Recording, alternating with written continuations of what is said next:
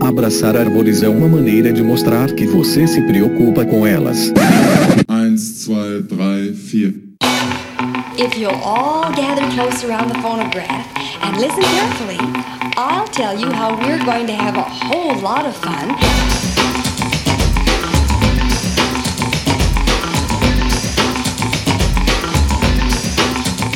Aqui é Fernando Lima e este é o Desabraçando Árvores, um bate-papo sem firula sobre ecologia e conservação, a vida, o universo e tudo mais. E eu estou aqui diretamente de Belo Horizonte, Minas Gerais, e venho lhes apresentar, senhoras e senhores, o grande Eric Gorgens, ele que é graduado em Engenharia Florestal e mestre em Ciências Florestais pela Universidade Federal de Viçosa. Ele possui especialização em Gestão Florestal pela Universidade Federal do Paraná e é doutor em recursos florestais pela Escola Superior de Agricultura Luiz de Queiroz a Exalc USP. Ele passou por empresas como a Votorantim Metais e a Companhia do Vale do Araguaia. E atualmente ele é professor do Departamento de Engenharia Florestal na Universidade Federal dos Vales do Jequitinhonha e Mucuri, a UFVJM, e coordena o TriLab, onde orienta e desenvolve trabalhos na área de manejo e monitoramento de florestas. E em 2019 ele liderou a expedição Jariparu que encontrou e documentou árvores gigantes na floresta amazônica. Pessoal, tinha um tempo que eu queria conversar com o Eric. A gente bateu um papo sensacional. O Eric é um pesquisador super completo. Ele tem um grande conhecimento técnico em tudo que ele faz, estuda profundamente e tem aí uma grande capacidade analítica. A formação dele foi muito nessa direção, mas também tem uma visão é, de campo, trazendo informações super bacanas do setor florestal pra gente, e aí um perfil diferenciado diferenciado, muito bacana. Então fiquem ligados, fiquem ligadas, né? Foi um prazer enorme conversar com o Eric. Eu tenho certeza que vocês vão gostar. Pessoal, lembrando lá das nossas redes sociais, o Desabraçando Árvores Podcast, lá no Facebook, no Instagram, o arroba Desabrace, e no Twitter também, arroba Desabrace. Lembrando também que temos um canal no Telegram. Então, galera, nós curtimos aí essa questão da rede social, mas nós usamos as redes sociais para divulgar o nosso podcast. Afinal de contas, o nosso projeto é um projeto de divulgação científica no formato podcast. Então, sigam lá os nossos podcasts, né? O Desabraçando Árvores, o que bicho é esse? O que bicho é esse, crianças? Lá no Spotify, na Amazon e na Apple Podcast. Se inscrevam no Google Podcasts ou no Cashbox e favoritem no Deezer para não perder nenhum episódio. Galera, este podcast é trazido a vocês por um grupo muito especial de padrinhos e madrinhas, né, que compraram essa ideia, né, e que apoiam o nosso projeto na nossa campanha de crowdfunding e permitem que o projeto continue existindo onde nós pagamos a edição de áudio e despesas mensais, que se não fosse isso, realmente a gente já tinha passado a régua e fechado a conta. Galera, se você se sente compelido, se você se sente compelida, entre lá no apoia.se barra desabrace e considere, a partir de um real, apoiar o nosso projeto. Isso faz muita diferença, que seja um realzinho por mês, é o que garante que a gente continue existindo e que a gente possa manter essa edição de áudio áudio. Então, vamos aqui agradecer aos nossos novos padrinhos e madrinhas na categoria gênero. Lembrando que nós temos as categorias espécie, gênero e família. Então, na categoria gênero, vamos agradecer aqui ao Ricardo Bovendorp, a Roberta Paulino, a Josi Carvalho, a Janaína Ribeiro e ao Vilmar Filho. Galera, muitíssimo obrigado por terem embarcado nesta aventura conosco, por apoiarem o nosso projeto, por apoiarem essa ideia ideia, né? Lembrando que os padrinhos e madrinhas têm acesso a um grupo exclusivo no WhatsApp, aonde nós trocamos ideia com a nossa bancada, tá toda lá, e tem acesso a informações privilegiadas do podcast, aos bastidores, causos que não chegam a vocês, audiência em geral, e também quando os episódios ficam prontos com antecedência, eles têm acesso em primeira mão. Então, por favor, considerem aí apoiar o nosso projeto. Moçada, como não podia deixar de ser, nós temos que agradecer aqui a nossa sacerdotisa, a nossa querida Caroline Gomes, do arroba Bicho Preguiça Responde. A Caroline que está sempre aí dando uma força lá nas redes sociais, ajudando na gestão aí das nossas redes e na gestão do projeto como um todo. A Caroline ajuda em tudo. Então, muitíssimo obrigado, Caroline. Sigam lá, pessoal. O arroba Bicho Preguiça responde no Instagram, perfil muito bacana, projeto de divulgação científica da Caroline e de alguns amigos. Moçada, nós temos lá a nossa loja, que também é uma forma de apoiar o projeto, representando o movimento que nós criamos, né, com a nossa grife. Vocês encontram lá canecas, pets bordados, camisetas, livros e kits de primeiros socorros. Chegou uma nova remessa de kits de primeiros socorros, então garantam o kit de vocês, é super importante, vocês sabem disso. Então entrem lá, apoiem o projeto dessa maneira e nós agradecemos enormemente. E galera, não deixem de enviar as suas pedradas no nosso e-mail, que é o primeirapedra@desabrace.com.br. Mandem lá ideias, comentem episódios passados e mandem também os seus perrengues de campo. Nós já estamos aí preparando um novo episódio de perrengues de campo, né? Os UPC Ultimate Perrengues de Campo. Mandem aí as suas histórias cabulosas, as suas experiências que tiveram em campo no nosso e-mail primeirapedra@desabrace grace.com.br. Lembrando sempre as palavras de Jesus em João capítulo 8, versículo 7. Se algum de vocês estiver sem pecado, seja o primeiro a tirar uma pedra. Pessoal, antes de seguir para o episódio, eu gostaria de apresentar para vocês um papo que eu bati com o Ronaldo Morato, do Senap CMBio, e do Jeffrey Thompson, que liderou um artigo super bacana que saiu oficialmente este mês na Current Biology, um artigo muito legal discutindo aí fatores antropogênicos e ambientais que afetam o uso do espaço e dinâmicas de movimento de onças pintadas. Esse trabalho é muito bacana, galera, juntou dados dados né, de um data paper com telemetria de mais de 100 onças pintadas, né, não lembro se foi 111 ou 115 onças pintadas que foram monitoradas em diversos trabalhos na América Latina inteira e possibilitou responder perguntas super interessantes sobre os padrões de área de vida e os padrões de movimentação das onças pintadas e fatores ambientais e antropogênicos que influenciam. Um trabalho que reuniu os principais pesquisadores de onças pintadas na América Latina, muita gente envolvida no processo, inclusive este que vos fala. E vamos então para esse papo. Vocês me desculpem, pessoal, porque o Jeffrey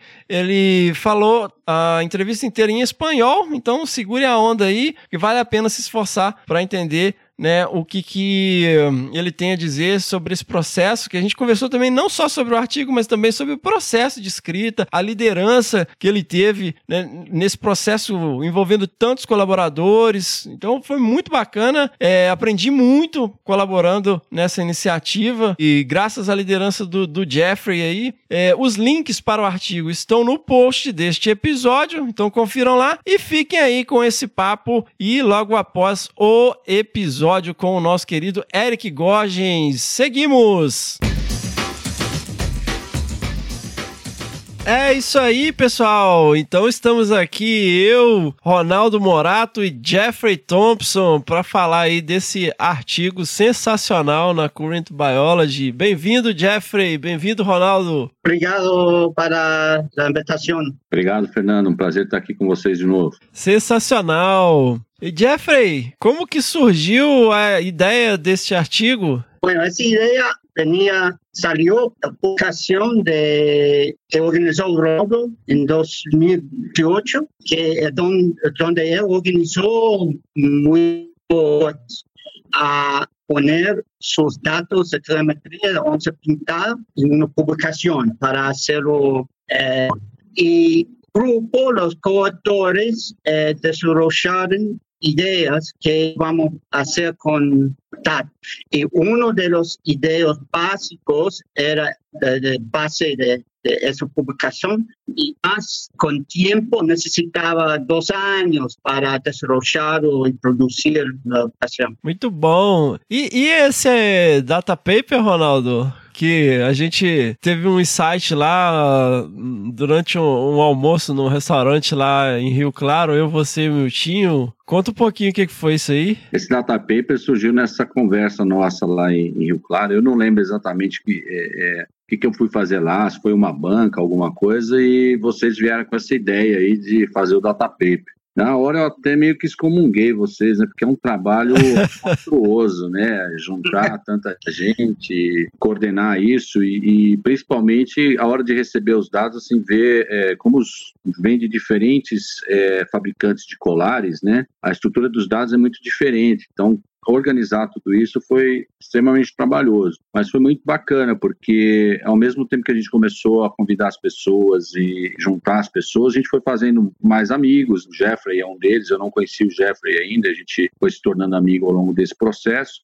e, e fazendo acordos né, de como a gente poderia explorar esses dados e fazer é, boas publicações, dando um, um, ganho de escala sobre o conhecimento da biologia, né, da espécie alvo aí, que é a onça pintada. Ô Jeffrey, o artigo ele foca então no efeito né, de fatores antropogênicos no uso do espaço das onças. O que, que foram os principais achados, os principais é, avanços com o artigo? Bom, bueno, miramos a ambos factores eh, ambiental y factores antropogénicos, ¿no? Y que encontramos era que eh, la cantidad de, bosque también la, el nivel de producción primario, ¿no? De, de producción biológico de sistema. Ambos, cuando aumenten, eh, disminuyó el tamaño de, de área que un, un, hospital necesita, ¿no? Y eso no era una gran sorpresa, pero era importante queremos mostrar que todo más, más pensamos, ¿no? Eh, lo, lo eh, teoría ecológico de carnívoros es, o la verdad de, de, de, animales en general, que más recursos que tienen, mejor de hábitat, menos espacio que necesiten. Y podemos firmar eso, y no solo en un lugar, pero sobre eh, diversidad de hábitat diferente, de bosque seco, eh, bosque húmedo, de humedales y de continentes diferentes, ¿no? Otro lado que encontramos era el efecto de camino, que las estradas.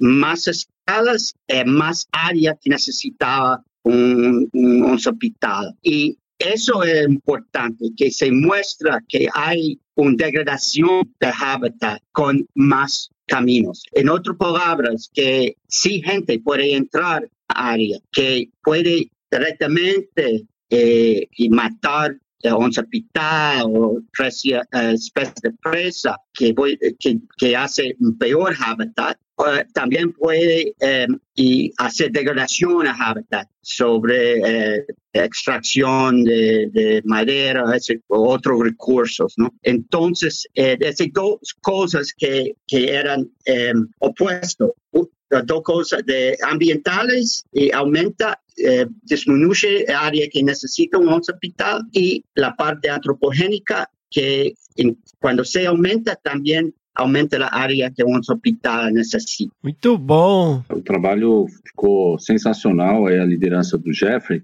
Lembrando que você também é coautor desse trabalho, teve importante participação. E lembrar do, do da integração que nós tivemos nesse trabalho, do papel muito importante que tiveram alguns autores, como o Bernardo Brandão, a Júlia Oshima, a Vanessa Bagerano, a Cláudia Canda, que organizaram toda a base de, de dados geográficos, né, do, do, a base SIGS, né, para a realização dessas análises. Então foi muito importante isso também, facilitou bastante o trabalho final, né, de, de análise dos resultados, mas foi, foi um trabalho muito bacana nesse sentido também. E foi um achado que para nós, em termos de conservação, tem bastantes, é, muitas implicações. E aí eu devolvo para o Jeffrey falar de quão importantes são esses achados para a conservação da onça. Sí, de implicaciones son muchos, ¿no? Pero en particular que generamos una forma de hábitat en toda la distribución de onza pintada, que entonces podemos mirar a cantidad de bosque y podemos eh, mirar a la esa producción primaria y también a la densidad de caminos, densidad de estradas. Entonces, con eso podemos tener una idea general de eh, calidad área para un hospital. ¿no? Y creo ahí es una de la- las cosas eh, que más útiles o aplicaciones de ese trabajo, porque encontramos también eh, que está en la posición, es, hay una relación con densidad y aridación, que eh, la densidad de, de es más alto en áreas donde eh, tenemos predicciones para áreas de eh, más pequeños, ¿no? Eh, y tiene, ese tiene lógico, ¿no? Si necesita menos espacio, puede tener más individuos. Entonces, eh, tenemos una forma a medir sobre el pasaje, un métrico o calidad de hábitat para un hospital. Ô Jeffrey, é, a gente, né, essas informações, quem tiver interesse, procura lá o paper, mas existem outros aspectos que não saem nos artigos, né, como é, esse processo até chegar no ponto de publicação. O artigo ele tem muitos colaboradores e um grande diferencial foi a sua liderança. Todo esse material que o Ronaldo mencionou, a escala do trabalho, pega aí praticamente a América Latina toda. Num dado momento, eu lembro que eu te perguntei qual que era a configuração do seu computador para aguentar processar tudo aquilo. Então, como que foram esses bastidores de maneira mais objetiva? Como foi liderar esse artigo com tantas pessoas diferentes, tantas iniciativas diferentes? Nunca es fácil. Ese investiga- investigador, pesquisadores están eh, con 60. eh, es difícil a tener respuestas de todo, respuestas de todo rápido, ¿no? Pero con esa publicación de, de sobre Ronaldo eh, 2018 de Data Paper, eso empezó a armó el grupo, ¿no? Y tenía forma de comunicar en general el email y todo con eh, y la verdad, con el tema del COVID, un poco más fácil, que no estaban viajando, gente no estaban en la- Entonces tenía, eh, ese era una ayuda porque todo era eh, electrónico, ¿no? Más o menos era la opción. Eh, utilizamos para editar la- el manuscrito, era todo eh, eh, Google Docs, so todo en línea. Eso sí, era un dolor de cabeza eh, a tener eh, 59 otras personas haciendo comentarios en el mismo documento, ¿no? Era mucho trabajo para incorporar todos sus comentarios y esa cosa, pero la verdad era más fácil que si tenía eh, 59 personas mandando un documento cada uno con sus comentarios. Y la cosa que falta, esa cosa grande, que no tiene esa interacción cara a cara, ¿no? Que, y por eso se tomó algo de, tomó más tiempo que normal si nosotros estábamos trabajando en un grupo, ¿no? Juntos eh, en un lugar físico, ¿no? La verdad que Ronaldo y yo hablamos eh, de otros coautores, eh, Agustín Paviolo y Antonio de la Torre, que nosotros hablamos de, eso en, también en 2018 en reunión de Once Pitada en Cancún, México, ¿no? Y hablamos ahí y bueno, la verdad que se- estaba en la playa hablando de Once Pitada ahí, y, pero te- tenía una idea allá y después nosotros estábamos en otra reunión eh, cara a cara, eh, Bernardo y yo, y ahí eso era para planificación por conservación de jaguarete o para eh, onza pintada en Sudamérica. Eh, y ahí ideas que Ronaldo tenía a basar en otro, otro publicaciones. Esa parte física, ese contacto físico, hablar se ayuda y creo Contato, contato físico é cerveja, né? Pero, eh, sí, el contacto, eh, sí, eh, eh, gracioso. eh, y nosotros bueno, nosotros estábamos invitados al Congreso en Cancún, no era como fuimos, pero obvio, llegamos el día antes y fuimos al bar en, el- en la piscina, en el hotel, y yo llevé papeles como un, un tonto. Estaba, estaba ahí con papeles sentado al bar en la piscina, Ronaldo y Agustín Pavioles. Mira, los datos dicen eso, que hacemos, bla, bla, bla. Eh. Eh, y bueno, era importante. Y después el otro eh, hablando cara a cara ayudó mucho. Eh, y eso es el desafío grande con esas colaboraciones grandes eh, que son más y más com- común ahora, más importante, eh, pero si se pierde esa parte donde puede hablar por email o por WhatsApp, pero eh, no es lo mismo en el mismo eh, lugar y hablar y pensar y pelear sobre eso, ¿no? Que se, se lleva más tiempo. Creo que llega al mismo lugar, pero necesita más tiempo. Sensacional. E Ronaldo, do lado brasileiro, né, pensando aí em estratégias para conservação, no plano de ação nacional, especialmente, é, como que esse trabalho vem somar? Fernando, na, na medida que a gente identifica algumas características comuns na espécie, né, em termos de uso e ocupação do espaço, e algumas e quais seriam alguns limitantes para a movimentação da, da espécie, a gente consegue traçar é, é, planos mais é, assertivos, né, em, em relação à a conservação da espécie. Como é que a gente pode ser mais assertivo, mais é, objetivo ah, para a conservação? E inclui isso é, é, o planejamento de corredores. Né? Você sabendo quais são as principais barreiras ou quais são os principais facilitadores de movimentação da espécie, você consegue identificar esses corredores de, de movimentação da espécie mais facilmente e de uma maneira mais clara mesmo, mais, mais certeira. Então você diminui sua possibilidade de erros nessas identificações. Sensacional! Bom, pessoal, eu só posso agradecer enormemente, é, primeiro, né, pela oportunidade de colaborar no manuscrito e pela liderança do Jeffrey e por toda essa iniciativa sensacional. É, e agradecer também por vocês virem aqui compartilhar um pouco também desta. É, dos resultados, né, da, dessa experiência, dessa publicação aí com a nossa audiência. Eu, eu que agradeço, Fernando, é, a oportunidade. Vou deixar o Jeffrey encerrar, né, já que ele é o, o mentor disso, né. É, a gente que agradece é, a oportunidade. Eu acho que é, essa a própria Covid né, tem mostrado para a gente, para a ciência como um todo, que a, interação e a integração de dados ela, ela dá um ganho de escala muito grande, a gente aprende muito mais rápido e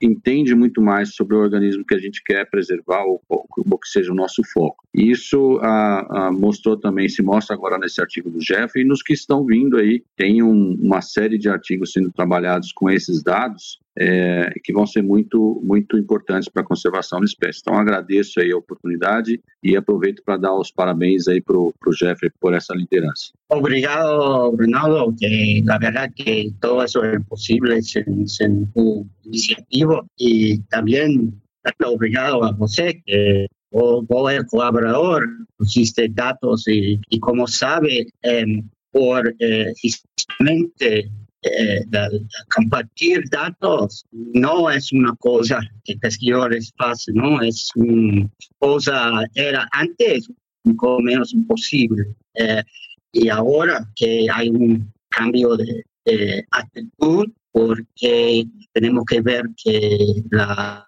suma de la parte son más grandes cuando el tamaño es cuando todos nosotros co colaboramos, ¿no?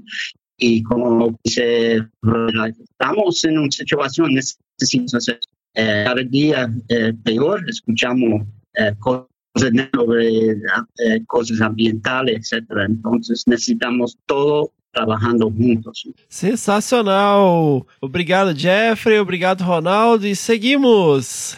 Eu, até a próxima. A próxima.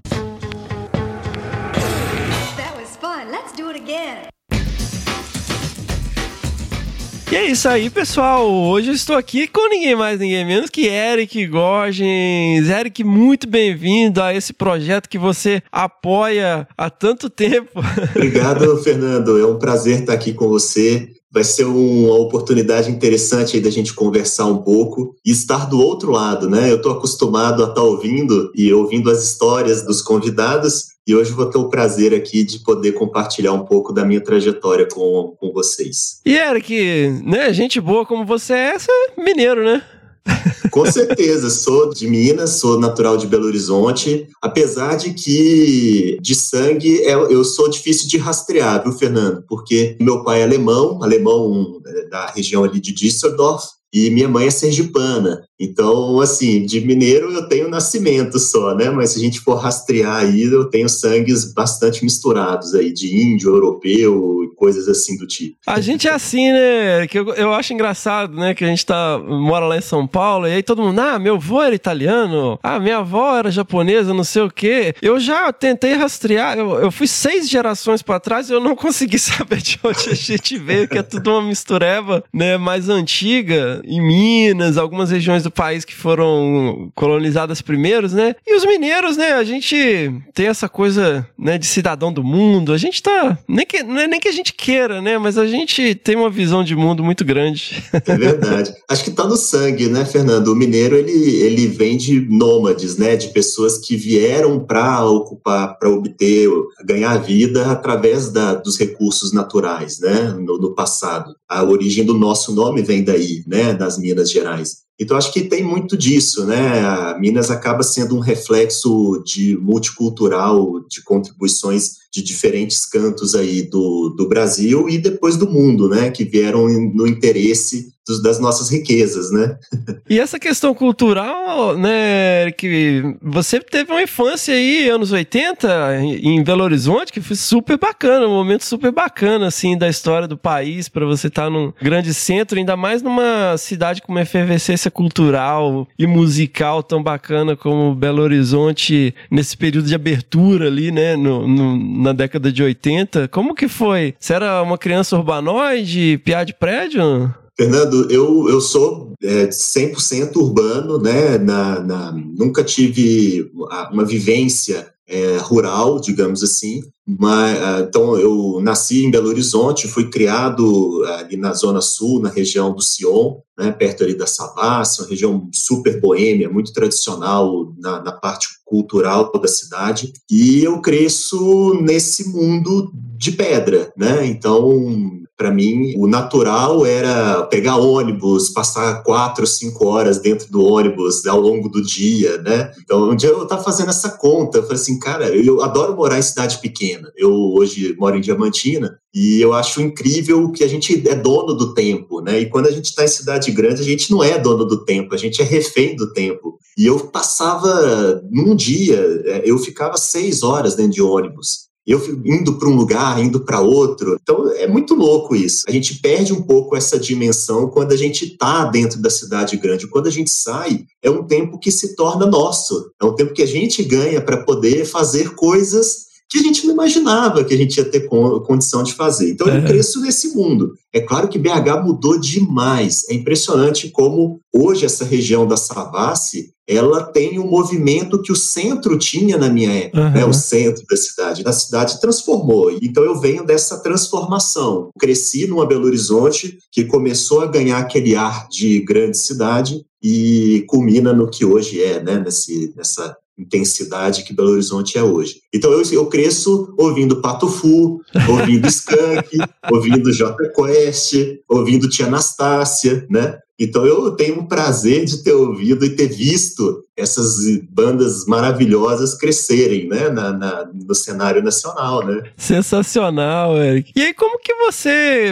vai direcionando para ir para essa área florestal, Eric? Como que isso entrou na sua vida? Fernando, é, é uma pergunta até difícil de responder, para ser bastante sincero, né? Porque assim, é, eu nunca pensei no que eu fui a ser. Assim, eu, eu tive uma infância assim de brincadeira, depois de muito, muito estudo, muito trabalho, né? Então, assim, eu, eu nunca parava para pensar assim, ah, eu quero ser engenheiro florestal, quero ser biólogo, quero ser advogado. Não, a coisa, é, é eu chegou no momento, então, assim, eu, eu, eu, eu acho que a gente, se a gente olha hoje para o passado, talvez a gente consiga encontrar as peças que formaram o que eu sou hoje, né? Então, por exemplo, o meu contato de natureza, num primeiro momento, era uma fazenda que o meu pai tinha junto com os tios e que a gente ia de vez em quando, tipo uma vez a cada dois meses a gente ia nessa fazenda. É engraçado que é uma lembrança que é ao mesmo tempo ruim e boa, porque o ruim é, é, curioso, o ruim porque era traumático a viagem. Era, imagina, é, a gente tinha uma pampa,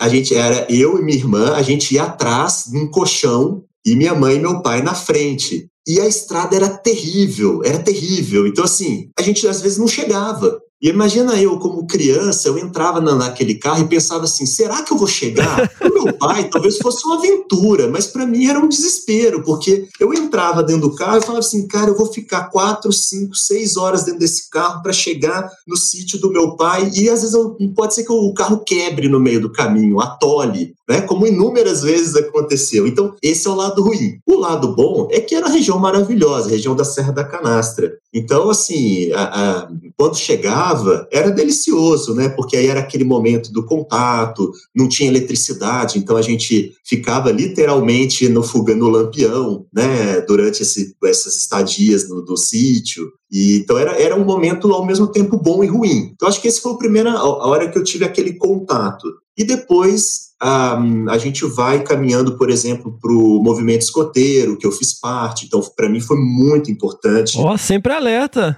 Sempre alerta, né? Eu fui lá do 21 Gemã, no Mangabeiras, né? Um grupo super tradicional em Belo Horizonte. E aí, assim, então eu não tinha preocupação, assim, que nem eu falei, eu, eu tinha essas experiências, mas eu não fazia a menor ideia do que eu ia cursar. E eu estudava num colégio extremamente tradicional de Belo Horizonte. Na verdade, eu começo numa escola de bairro, e depois eu vou para uma escola tradicional. Então eu começo no, no Instituto de Croli, que é um, uma escola pequena no Sion, e aí eu mudo para o Loyola, que é um colégio, um mega colégio, né? E, e, e, aí lá no Loyola é que quando eu entro, eu vou entrar para o ensino médio, a gente precisava começar a decidir o que ia fazer, porque o colégio é, é, é, dava para gente umas aulas de reforço para o vestibular. Então, assim, aí é nesse momento em que eu tenho que decidir. Mas até então, eu não tinha muito essa preocupação, né? Era aquela infância de, de curtir o momento, de ir para as festas, né? E tudo mais, né? Fazer curso superior era uma coisa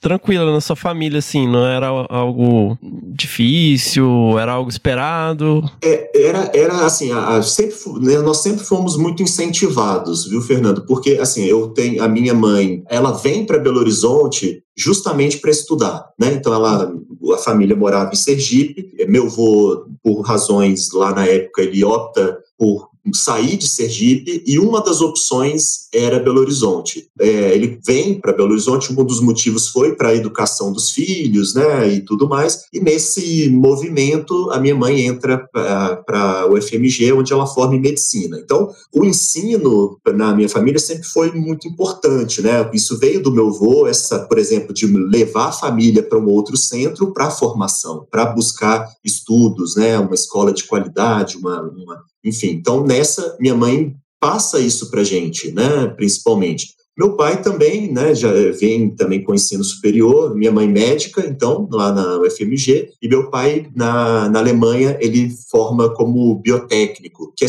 nossa, é uma espécie de tecnólogo para gente, né, aqui na formação tecnólogo no Brasil, que a, o ensino alemão é um pouquinho diferente do nosso aqui. E aí meu pai forma como tecnólogo é, e vem trabalhar com a engenharia genética na época, que aqui Belo Horizonte tinha um grande centro, o Wilton Rocha, lá no Mangabeiras, e meu pai vem para o Brasil, começa a trabalhar nesse local. Então, o ensino superior sempre foi algo muito natural para a gente, né? Porque tanto os dois, o meu pai e minha mãe, os dois, né, vieram de uma formação acadêmica, de uma formação universitária, então sempre foi algo natural, né? Não, não foi, nunca foi uma pressão, mas também a gente sempre, nós sempre fomos incentivados a estudar e a buscar a formação superior. E aí você foi fazer graduação lá em Viçosa. É, esse é um ponto curioso, né? Eu, eu faço engenharia florestal em Viçosa. Na minha época ainda é o vestibular, aquele vestibular onde você tem que você sai se inscrevendo em um monte de universidade. É. Né? Acho que hoje a gente não tem muito essa noção, mas era, era uma maratona, porque chegava ali em setembro, final de setembro, começavam as provas. E aí ia até janeiro. né? Porque tinha universidade que era uma etapa, tinha universidade que eram duas etapas, e aí você viajava para fazer prova para uma universidade, então você passava três, quatro meses por conta de fazer vestibular. Eu, eu, precisei escolher, porque na nossa época, né, acho que você pegou essa época, Fernando, se não me engano. Sim, sim, eu fiz é, vestibular em Viçosa, o FMG, o ENG, fui fazer. E, e, e, lembra das específicas, né, porque a gente tinha que, além da, você tinha uma prova geral, e depois você tinha a prova das específicas, que eram aquelas disciplinas que formavam a base do curso que você escolheu, né. Então, o, o, no meu colégio, no, no, Loyola, a gente tinha um reforço. Então, a gente tinha aulas extras daquele conteúdo específico. Então, o colégio nos obrigava, entre aspas, a escolher uma área, né, para ele poder colocar a gente na disciplina específica. E eu não sabia até então o que, que eu queria fazer. Então, o, o, o, eu, eu, eu, compro um guia do estudante e começo a folhear o guia. Fala assim, minha profissão está aqui, agora eu só tenho que escolher, né, comprar qualquer ela. Explica para a galera aí o que, que é o guia do estudante.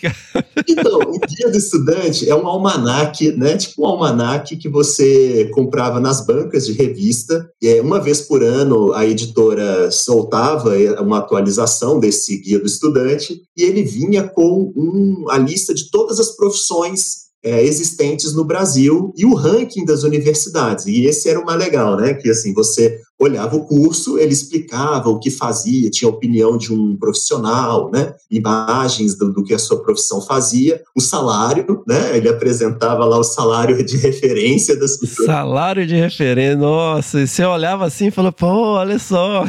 É, será que, né? Olha, esse aqui dá muito dinheiro, né? Vou fazer esse aqui. E aí a gente tinha o ranking, né? Que mostrava. Então eu comecei a folhear aquele negócio, e aí eu e, e marcava, marquei três páginas. Uma era engenharia florestal, a outra era engenharia ambiental e a outra era engenharia de minas. Então, daquele rol, aquele mundo de profissões, me interessou essas três. E aí eu olhava aquilo ali e falei, mas e agora, né? O que, que, eu, que, que, que eu escolho? E aí eu falei assim, ah, eu vou ter que começar a perguntar para o povo que fez isso e saber o que, que eles acham dessa profissão. Aí eu começo. Aí a primeira pessoa que eu consigo conversar era uma, uma engenheira ambiental do IBAMA. E o IBAMA, em Belo Horizonte, fica do lado do Loyola, né? Fica ali na, ah. no, no, cruzamento da, da Raja Gabaglia com a Contorno. E aí eu vou lá e converso com a, engenharia, a engenheira ambiental. Quando eu converso com a engenharia ambiental, eu já saio sabendo que eu não quero. eu não lembro o que, que ela falou, não, mas eu sei que eu falei assim: não, eu não quero fazer isso. Beleza, então sobraram duas: o engenheiro florestal e o engenheiro de Minas. Aí eu consigo um contato do engenheiro florestal. Isso tudo, Fernando, não tinha internet, então era lista telefônica. É, e você tinha que pegar o ônibus e ir lá, né, meu? Era... É, no caso, como eu já estava no Loyola, né, era um quarteirão, eu cheguei no Ibama. E do lado do Loyola ali, três quarteirões do Loyola, fica o CREA, né, em ah. Minas Gerais, ali na Assembleia, na Praça da Assembleia. Também saí do Loyola, fui lá na Praça da Assembleia e bati na porta do engenheiro florestal lá no CREA. E o cara fantástico, eu lembro, esse eu lembro o nome, né, até hoje, mas o cara me recebeu, assim, eu imagino a cara dele, né, ao me ver lá chegando aqui, me fala do que é engenharia florestal, né? me conta essa história, né, amor? É, então, aí ele me recebe, e aí eu viro para ele e pergunto do curso, e aí ele fala, na hora que ele termina a descrição, meu olho brilhava, assim, eu falava, cara, é isso que eu quero fazer. E aí já nem liguei mais para engenharia de Minas, já nem fui visitar o, o cara e falei, é isso que eu quero fazer. Então aí facilitou minha vida, porque dessa, né, aí, aí, aí, a minha escolha se passou a ser aonde eu vou fazer. Eu sempre tive na minha cabeça, Fernando, que eu tinha que fazer escolhas racionais, lógicas. Então, daí por que, que eu fui para a área de, de programação, inteligência artificial e tudo mais. É, você é filho de alemão, né? Então. é, então, claro, não é do sangue, né? Na lista, eu tinha duas me destacaram assim para mim, que foi a Viçosa, que era na época a cinco estrelas, né? O, o guia de estudantes sempre tinha uma ou duas universidades que ele ranqueava cinco estrelas, né? Então, na minha época, era a Viçosa, tinha e eu tinha muito parente em Brasília. Então eu faço a UNB também. Então eu só fiz dois vestibulares na minha vida, que foi Viçosa e o UNB. Aí passei nos dois e acabei escolhendo pela não pela comodidade, mas pela melhor. Né? Então eu optei por, por Viçosa porque era a melhor universidade de engenharia florestal do, do guia. Né? E, e, aí foi a minha mudança. Então, meus pais apoiam 100%. A gente não tinha conhecido em, em Viçosa, né? Assim, a, a gente ia, eu ia ter que descobrir aonde morar, descobrir a república, enfim. E aí meus pais topam a empreitada e a gente faz então essa mudança, né? Eles me levam para Viçosa para eu começar o curso lá no, no, na cidade, que é lindo, né? O campus da UFV é um dos campos, é um campo extremamente bonito, assim, as lagoas, né? Os, a, a, muito aberto, muito horizontal, né? Mudou muito, né? Mas é muito... Mudou, é. Eu acho que naquela época, assim, o curso de biologia também, acho que era, ou, era ou ainda é, né? Não sei como é que tá essa questão de ranking assim, mas durante muitos anos era considerado o melhor curso de biologia do país, assim. Eu já pensei sobre isso, eu não sei, porque Viçosa ela fica encaixada no fundo de um vale, né? Então, assim, você não consegue nem ver o céu. Para ver o céu, você realmente tem que olhar para cima. Então, você não tem muita coisa para fazer além de estudar, né, meu? É verdade. A cidade, a cidade, ela é aquele bem típica cidade mineira, né? É. Que cresce incrustada, assim, na, na montanha, né? Na, na, nos vales. A, a, universidade não, né? A universidade ela já pega uma área que abre bem ampla, uhum. então já quebra um pouco essa, essa ideia da, do, dos vales e do morro. Tanto é que é um contraste, de fato, né? Quem conhece Viçosa, você cidade é uma coisa e universidade é uhum. outra, né? Isso é o, é o contraste é muito forte, né? Como que foi esse processo de formação, Eric, lá dentro de Viçosa, né? Esse, esse processo de você se, se transformar no engenheiro. Fernando, então, é, essa, essa resposta eu vou te dar de uma forma um pouco diferente, porque quando a gente entra, a gente não tem a perspectiva dos outros, né? Então a gente, a gente é formado de uma forma que a gente acha que é a única, né? é, mas não é verdade, é, porque a gente é, entra sem conhecer nada nada. Hoje não. Hoje, por exemplo, eu tenho. É, você, você só conversa com quem é do, do mesmo curso, é. sai com a mesma galera. E você não tem referência de certo ou errado. Se te ensinam daquele jeito, é aquele jeito que é o é. certo. Né? Então, assim, a, a gente entra e a gente é viesado para a formação que a gente tem. Então, hoje eu posso. Hoje eu tenho até o privilégio de dar aula na engenharia florestal em outra universidade. Então, eu, hoje eu conheço o outro lado, né? Da, eu fui aluno e hoje eu sou professor né, em um curso da engenharia florestal florestal. Então eu vou dar um pouco assim a, a meu, a minha fala. Quando eu estava lá, para mim era um mundo perfeito, né? Eu tinha um campus maravilhoso, uma estrutura invejável. A gente, Fernando, eu almoçava a um real e vinte. Eu estava um dia pensando nisso, falei, gente, que absurdo, né? Você comer, almoçar por um real e vinte, é. é muito louco isso. O café da manhã era 60 centavos. Né? Então, assim, a universidade era muito boa, a estrutura era incrível, né? A biblioteca, um prédio de três andares, né? Uma coisa incrível. Quando eu cheguei, a universidade para mim era fantástica. de fato, para mim foi uma ótima escolha. A cidade muito prazerosa, né? Muito, muito punjante de atividades, desde música até festas, até, né? Então, enfim, a formação do engenheiro florestal era uma formação muito voltada para a visão da floresta como recurso produtivo. Para a gente, né, na nossa formação, é muito claro que a floresta, o, o caminho para conservar é a produção, por meio de uma produção sustentável, que a gente chama na nossa área de manejo, né? Então, esse produzir de forma sustentável para a gente vem dessa palavrinha manejo, que vem lá da origem da florestal, da engenharia florestal na Alemanha, que é onde a gente tem a formação do que a gente conhece hoje como profissão. Então, a gente começa entendendo como é esse processo na, da formação da floresta, né, a ecologia florestal, a, a, o crescimento de árvores, os fatores, né, todo a parte de propagação, a parte de anatomia, tecidos e tudo mais, as espécies, a composição florística, né, a composição a, a estrutural da floresta, e depois a gente começa a entender como que isso, a gente maneja isso, né, como que a gente pode é, produzir madeira sem comprometer estrutura, sem comprometer é, é, diversidade, como a gente, aí é o viés da plantada, né, como a gente consegue escolher espécies, é, formar um povoamento homogêneo dessas espécies e produzir. Então, o viés é muito para essa linha produtiva, né? E Viçosa, em especial, a gente vai muito para o lado da plantada, da, do manejo de florestas plantadas com os eucaliptos. porque Minas é um dos principais produtores de eucalipto do Brasil, em número de área. Nós temos grandes empresas, alimentamos grandes empresas e tudo mais. E até isso a gente tem que preocupar hoje ao escolher uma universidade, né? Porque hoje, por exemplo, se você pega um perfil de formação, vou dar um exemplo de outra universidade que eu passei durante o doutorado, foi a Exalc. A Exalc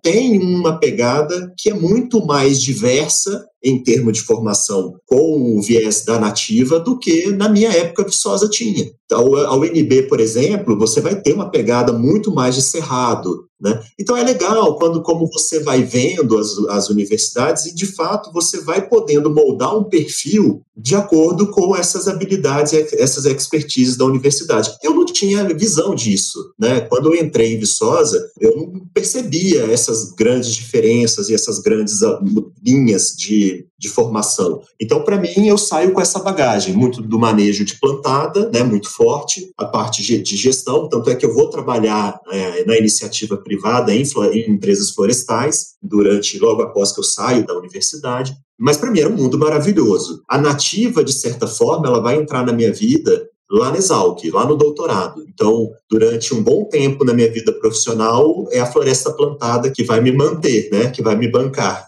Esse período já tinha um amadurecimento, assim, daquela visão que o Alberto Lofgren trouxe para o Brasil, de uma homogeneização, assim, que a monocultura, a floresta plantada era muito mais interessante, que era homogênea e tal, ou já havia já um entendimento de que eh, haviam possibilidades de manejo é, mais interessantes e tal. E aí, pessoal, também só para falar assim, já abri essa chamada aqui que se não fosse a floresta plantada, não existia mais floresta no Brasil. Não tem muito o que discutir em relação a isso, é só ler os números, tá, gente? Então nós não vamos nem entrar nessa discussão, né, Eric?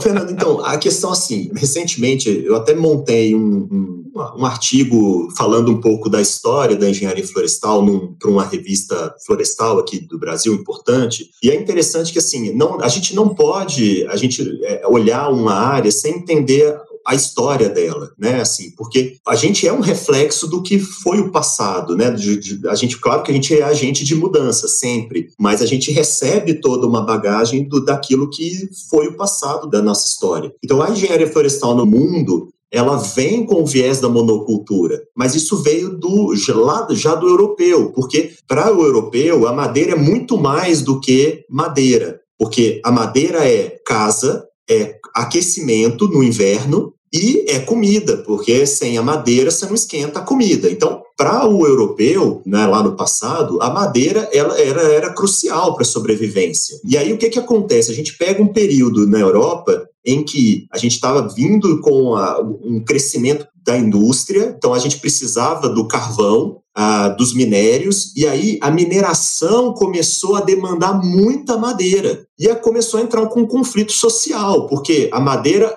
que a mineração pegava faltava para o dia a dia das pessoas. Né? Então, é nesse contexto que entra o engenheiro florestal. E aí a gente começa a ter um, o seguinte problema: como que eu consigo aumentar a produção? Porque a sociedade demanda, a parte industrial demanda. E agora? O que, que eu faço? O manejo só, na época, eles chegaram à conclusão que não era suficiente. Então começa a ter um movimento em prol da homogeneização, porque a homogeneização facilita o processo produtivo eu consigo aumentar esse, é, né, controlar esse processo produtivo. Então, aí, beleza. A gente vai ver, então, a Inglaterra assumindo aquela a, a, como potência mundial, né, a Inglaterra sendo a pioneira na, na no, na industrialização, ela começa a colonizar e a levar essa cultura da floresta homogênea para outros países, principalmente ali para a Ásia, né, onde ela vai fazer, por exemplo, na Índia, a colonização pela coroa britânica. E essa visão é que vai vir na década de 50, ela vem para o Brasil. E quem e, e é nessa década o Brasil que estava passando pelo seu processo produtivo, porque com o Juscelino Kubitschek, né? Então era nessa época o que a gente viu séculos atrás na Europa, a gente estava vendo então no Brasil. E a lógica era a mesma. Eu precisava de madeira para as ferrovias, né, para os processos. Então a plantada ela entra muito nesse contexto. Eu precisar de madeira e aí é óbvio que se para a intensidade que se precisava explorar, não podia ser de nativa, né? E aí a gente Uhum. precisava desse movimento das florestas plantadas. E nesse esteio vêm as grandes é, empresas de papel e celulose que depois vão ser responsáveis pelos grandes plantios homogêneos no país, né? Principalmente para o eucalipto e no sul o pinos. Mas, Eric, é, um- e você me corrige se for uma redução muito extrema. É, do ponto de vista europeu, não é uma monocultura, é uma cultura, né? Outro dia eu tava mostrando uma foto quando eu fui na Escócia, aí uma amiga minha viu aquela paisagem e falou assim: Nossa, isso é floresta plantada? Eu falei: Não, é uma floresta, só que só tem uma espécie, que é a espécie que tem lá.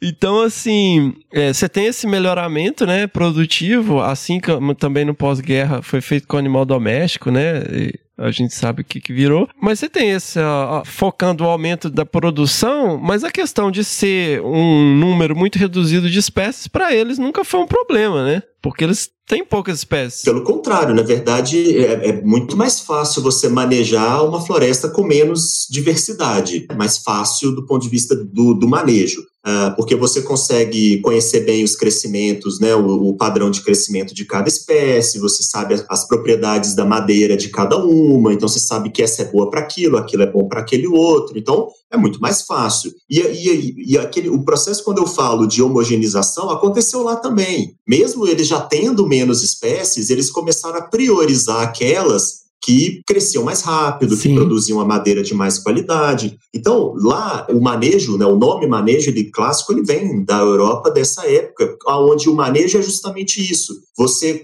moldar a floresta né, usar os artifícios, as técnicas para você moldar a floresta para aquelas características que você deseja, né? A origem da, da- do, da- do manejo seria isso. Né? Ô, Eric, e aí você, é, nessa época, você fazia estágio, você falou que você já começou a trabalhar junto com o setor privado, né? Como que foi essa experiência? Fernando, eu faço, eu, eu comecei a fazer estágio desde o meu segundo período da, na universidade, né? Assim, eu botei o pé dentro da universidade, eu comecei a fazer estágio. Comecei a fazer estágio dentro, né, da própria UFV e depois eu lá no final do curso eu saio também para fazer estágio já em empresas florestais. Então, mas para você ver, eu comecei fazendo estágio com bromélia, no viveiro de bromélia da UFV. Era um viveiro que tinha acabado de ser construído, e aí eu vou, fico seis meses lá trabalhando, e coincidiu com uma greve imensa, uma das maiores greves que as federais passaram. E aí eu falei, ah, eu vou para casa, eu vou ficar aqui. E aí vem,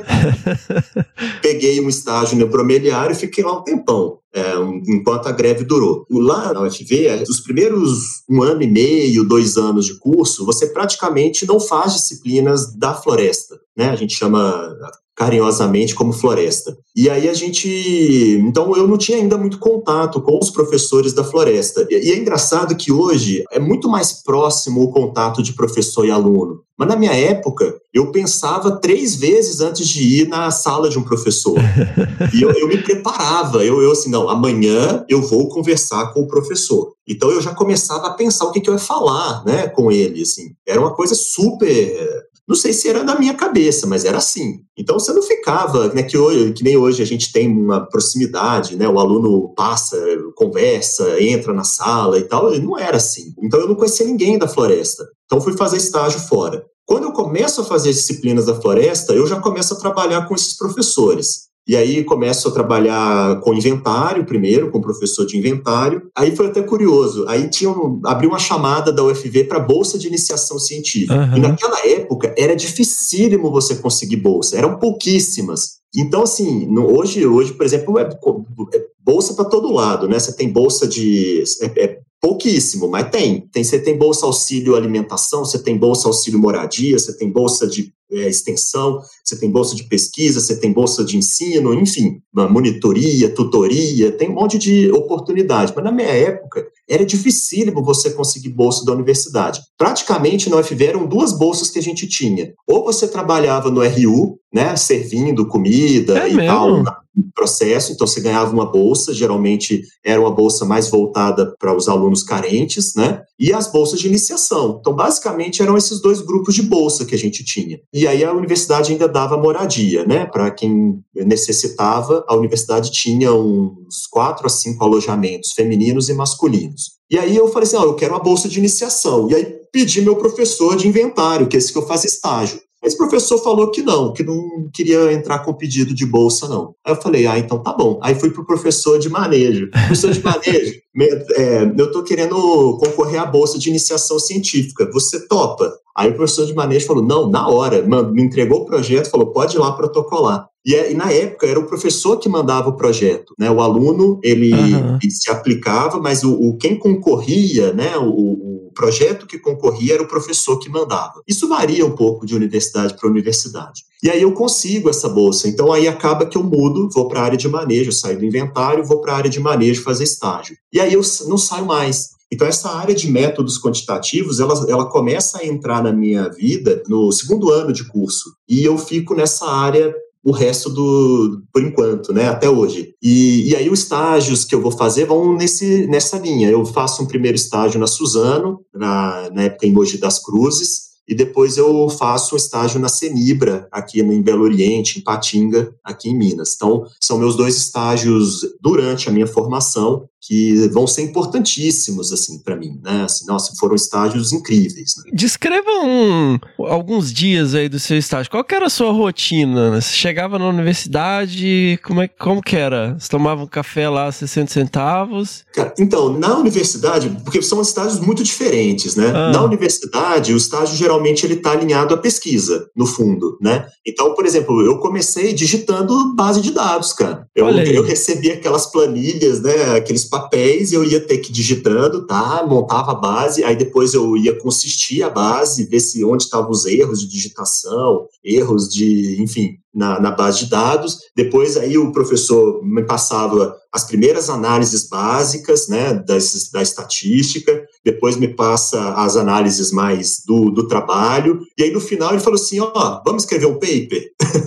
então, assim, eu nem imaginava, né? Ele, ele sabia, claro, né? Só que no fundo ele estava lá, eu estava passando pelas fases da, da pesquisa sem perceber, fazendo estágio. E para mim era um barato. Eu ia para a sala desse professor, ele tinha lá um computador no cantinho, eu sentava e começava. É, tinha lá meus horários. Pô, isso é um excelente professor, hein, Eric? Ele foi, foi? Você foi galgando os processos sem perceber, um excelente professor, né? Pois é, não, foram, eu, tenho, eu dei muita sorte, Fernando, na minha, na minha vida, assim, eu, eu tive grandes mestres, sabe, na minha carreira, né, e, e sem dúvida, que nem eu falei, a, o fato dele não ter é, nesse caso, esse professor foi o que não quis ir para o PIBIC comigo. Mas eu não tenho mágoa nenhuma, eu acho que são escolhas absolutamente naturais, né? Mas ele foi um grande professor da, no sentido da formação científica, né? Assim, porque, que nem eu estava falando, eu fui fazendo e eu não percebia que eu ia produzir um paper no final. Mas no final, saiu, eu tô lá, em, né, na graduação tem lá meu nome como terceiro, segundo autor lá de um paper. Feliz Olha da aí. vida, cara. Né? Foi super legal. E aí, então, essa mais ou menos era a rotina. Eu tinha meus horários, é, encaixava entre uma aula e outra, e aí, todo, durante a semana, eu cumpria aquele horário.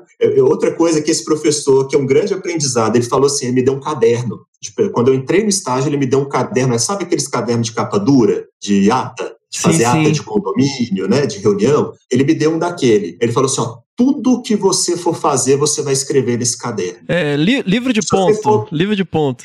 Isso, livro de ponto, aquele, né, grandão, de capa pautada, capa dura, né? Ó, tudo que você fizer, você vai escrever aqui. Se você mudar uma vírgula na base de dados, você vai escrever nesse caderno. Na, no dado, na árvore tal, no, no diâmetro tal, fiz a alteração X foi uma escola para mim, né? Foi muito legal, assim, foi um aprendizado incrível. E aí depois eu levo vários desses aprendizados adiante, porque eu nunca vou parar de mexer com dado depois, né? E aí eu vou lá para o manejo, e aí eu saio, né, para Suzano, que aí já é outra rotina. Aí eu batia ponto, uniforme, ponto, ponto entre uhum. aspas, né? Assim, mas eu tinha que pegar o ônibus da empresa, ir para a empresa. E foi legal que nos meus dois estágios eu peguei também dois grandes engenheiros que me guiaram no estágio. Então eu não, eu não fui largado. Na verdade, os dois estágios eles foram muito bem é, estruturados Não sei se de forma intencional, mas foram. Por exemplo, estágio da Suzano, o engenheiro me chama e fala assim: ó, você vai fazer todos os padrões operacionais da área de mensuração da empresa.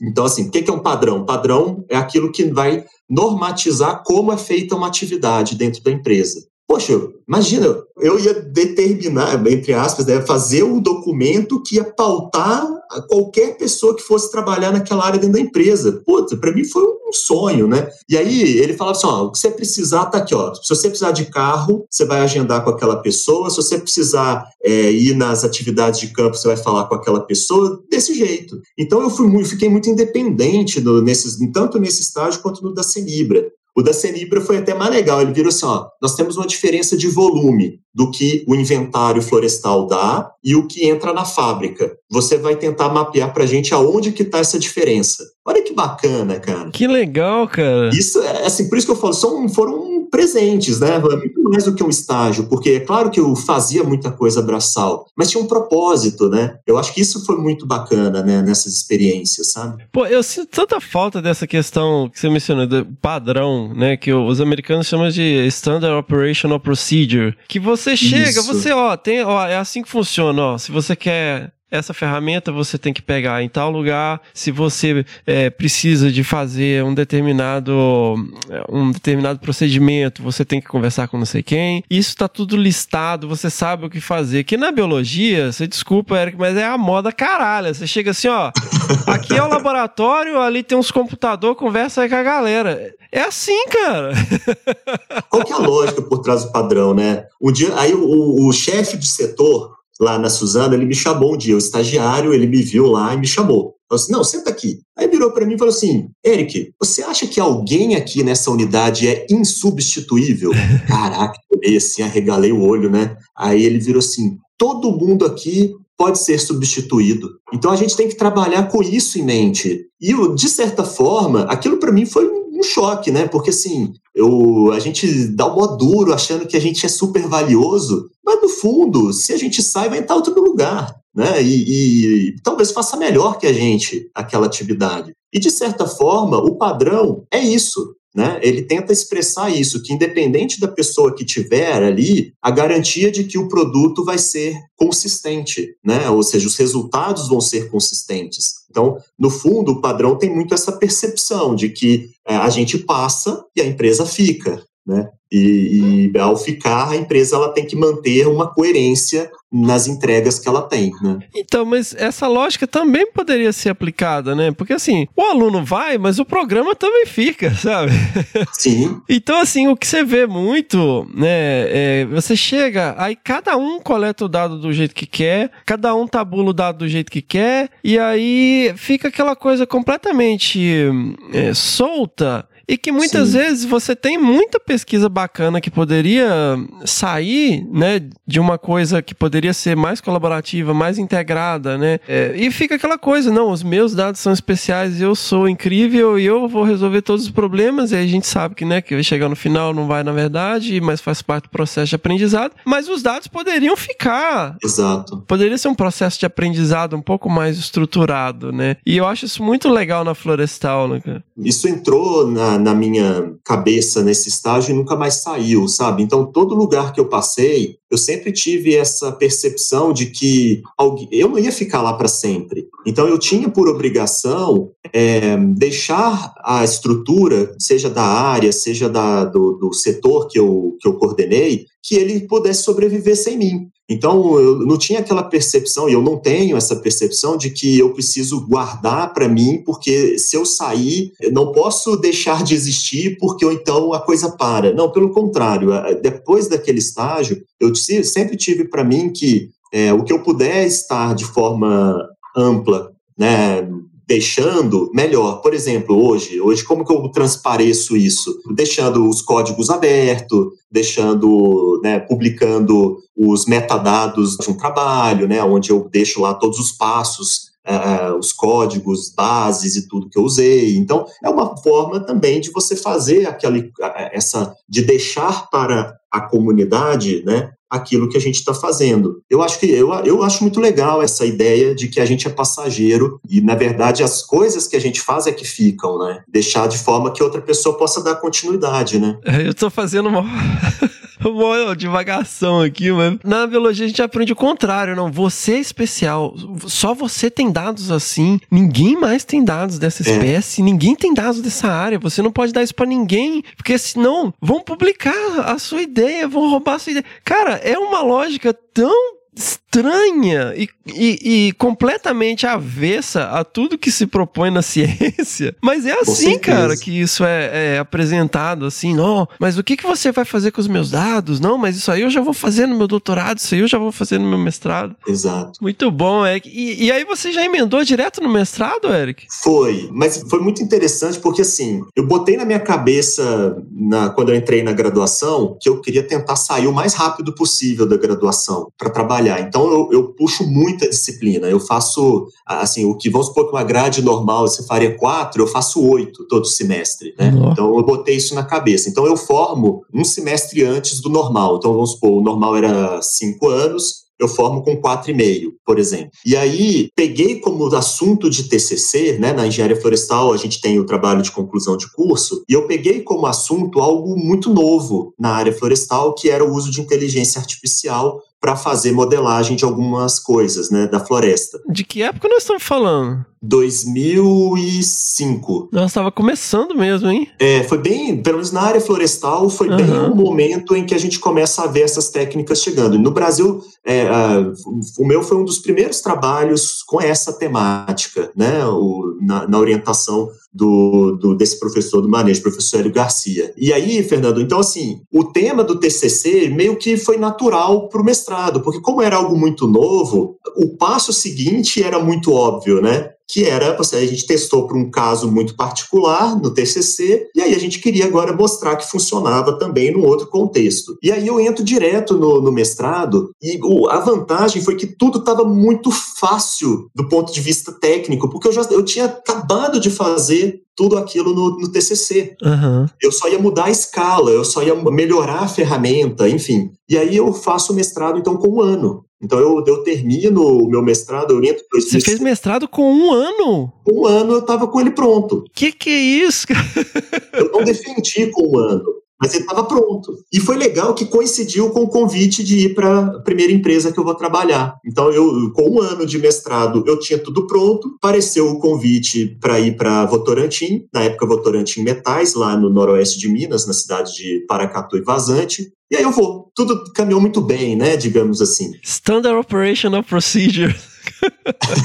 By the book. Cara, e aí como que foi é, ir trabalhar nessa empresa? Você- mas você já tinha tido uma experiência, né? Foi tranquilo também? Foi muito legal. Foi, assim, eu já tive, eu tinha tido ah, os estágios, né? Mas aí essa foi a primeira, então, profissionalmente, né? Minha primeira posição como engenheiro florestal.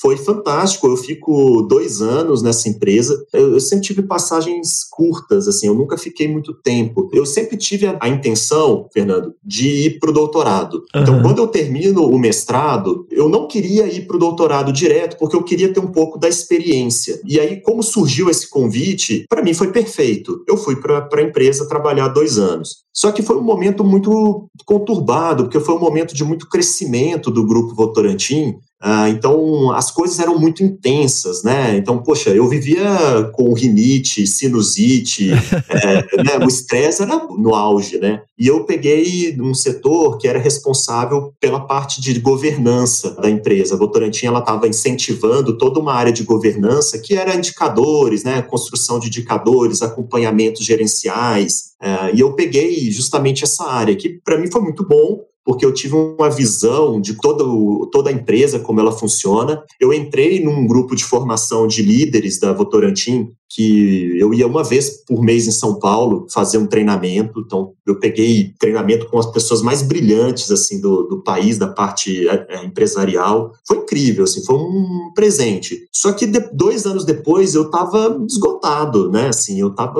era Aham. muito intenso e eu, e eu já tinha aquela ideia assim, ah, eu acho que já está chegando a minha hora de ir. Acho que o que eu podia ajudar aqui eu já fiz. agora está virando rotina, né? E eu sempre fui, tive dificuldade com rotina. E aí eu recebo outro convite para assumir uma área de uma empresa nova que estava sendo criada. Olha que bacana, você poder participar na, da criação de uma empresa. Que né? legal! Então, a Votorantim era eucalipto, e aí essa empresa estava sendo criada no Mato Grosso e ia fazer plantio de teca e eu seria o responsável pela área de inventário, pela área de monitoramento, pesquisa, né? Que na, lá nessa empresa eles chamavam de área técnica. E o uhum. outro setor era o setor operacional, que era responsável pelo plantio, pelo preparo de solo, pela colheita, né? Que a gente chamava lá de área operacional. Explica, ô, Eric, explica, por favor, a questão da teca, só para quem não está familiarizado, assim, que é uma espécie de extremo interesse comercial, madeira dura, né? Isso, então, o eucalipto, ela é uma espécie exótica, né? Nativa da região ali da Austrália, da Oceania, e como o Brasil e a Austrália eles estão assim na mesma faixa,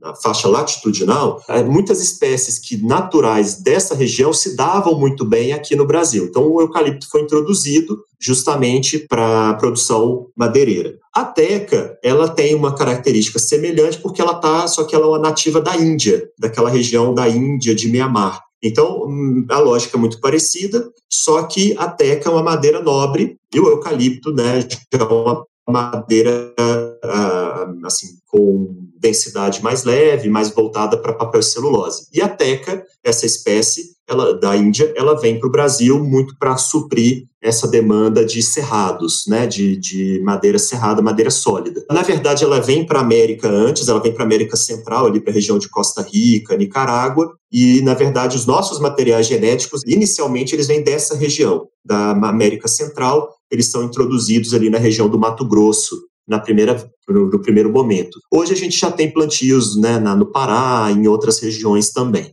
Então, a teca, uh, o objetivo, enquanto que o eucalipto principalmente é produção de carvão e celulose, a gente vai ter a teca com o objetivo de produto cerrado, basicamente. E aí você foi, Eric? Aí eu fui, fui. é, foi, foi, aí foi até engraçado também, né? O recrutador lá da empresa me liga, aí ele fala assim, ó, temos essa posição e tal, você vai trabalhar no Mato Grosso, não sei o quê, na cidade de Água Boa. Aí eu viro assim e falo assim, ah, legal, posso pensar? Pode. Aí ele me deu um dia para pensar. Aí no dia seguinte ele me liga. Aí falei, e aí? Você vem? Eu falei, olha, eu preciso conhecer um pouco mais das condições de trabalho. Aí o cara falou assim, não, então tá bom, então vem aqui em Goiânia conversar comigo.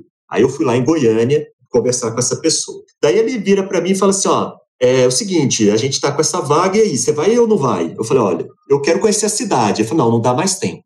Agora você tem que já você veio aqui para Goiânia, eu já te expliquei, já te mostrei, você já viu quem eu sou e tal, mas agora não dá tempo mais. Se você não quiser, eu vou ter que contratar outra pessoa. Aí eu fudeu, né? Agora eu vou ter que escolher é, se eu vou ou não para uma cidade que eu não faço a menor ideia de onde é e de como é, sem conhecer o lugar. Aí eu falei, cara, vou, fui. Então, vou para o Mato Grosso, cidade linda, adoro aquela região, região do Vale do Araguaia, né, o, o, o leste ali da, do Mato Grosso. E a cidade de Água Boa, cidade super planejada é, na época de colonização gaúcha. Então, a cidade super bonitinha. Até boliche tinha na cidade, Fernando, pra você ter ideia. Olha aí!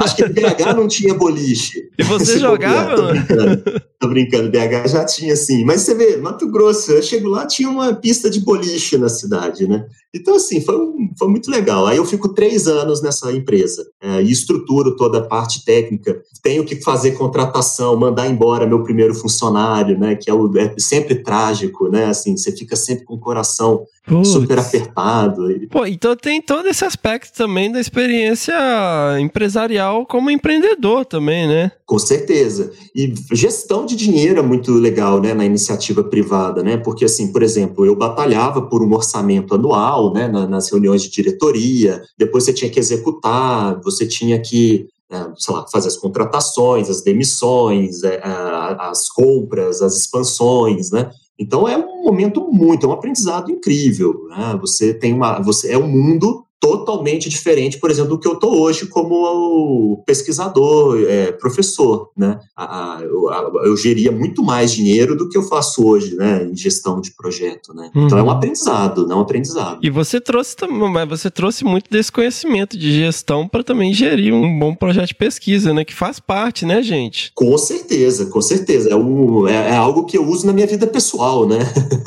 assim, a gente aprende a mexer com a tomar decisões, a, a analisar melhor, né, antes de tomar uma decisão financeira que vai impactar. É, é muito legal, é uma experiência incrível. Só que do mesmo jeito, passam três anos e eu começo a cair na rotina de novo, Fernando. E aí você já viu, né? A, a, o, o, o, o, diabinho começa a falar: ó, oh, tá na hora, vamos sair, vamos fazer alguma coisa diferente. Daí eu, eu virei assim: ah, sabe o que, que eu vou fazer? vou me dar um curso de presente na Finlândia. Vou pedir demissão e vou, vou fazer um curso na Finlândia. Olha aí! Pedi demissão, agendei meu curso, paguei minha passagem, fui para a Finlândia fazer um mês de um curso muito bom na área florestal que tem lá na Finlândia. Foi meu presente de desligamento do setor privado. Era por conta da referência técnica, né? Você não, não tinha nada a ver de querer ir para a Finlândia e tal. É, na verdade, eu sempre viajei muito, né, Fernando? Assim, é, meus pais, por exemplo, como meu pai era alemão, a gente sempre ia para a Alemanha visitar meu, os parentes, né? Minha avó, meu tio. Então, viagens, né? sempre foi algo muito presente na minha família, né? Todo ano a gente tinha alguma, alguma viagem mais longa, era uma coisa assim bem frequente. Então, eu sempre gostei muito de viajar, muito. Por isso que eu acho que essas mudanças para mim sempre foram legais, assim, né, no primeiro momento, porque de certa forma são viagens, né? E aí o, o então a Finlândia, o mundo florestal tá no Canadá, na Escandinávia e na Alemanha, né? Então, assim, quem gosta do mundo florestal, em algum momento vai ter que passar por esses países, né? E o, então a Finlândia para mim tinha esse duplo atrativo, uma formação técnica que para mim ia ser como um sabático, né, onde eu ia me desligar da, daqueles afazeres normais, e eu ia poder experimentar um, um mundo um pouco diferente, e aliado com o fato de ser exterior, um país de base florestal, um país de super, uma sociedade super né, avançada. Então, para mim, acho, acho que tudo, tudo converge né, na hora que a gente vê o, o, a intenção. E aí eu vou para a Finlândia e durante essa viagem surge o doutorado na Exalc. Então, meio que casou com a eu ter aplicado no doutorado, ter passado, e aí então eu já volto no, no doutorado. Né? Essa acaba sendo o, a mudança perfeita, né? Mas assim, você foi, é, embora você estivesse acostumado, né, com viagens e tal, depois de três anos no Mato Grosso, é um choque térmico ir pra Finlândia, né?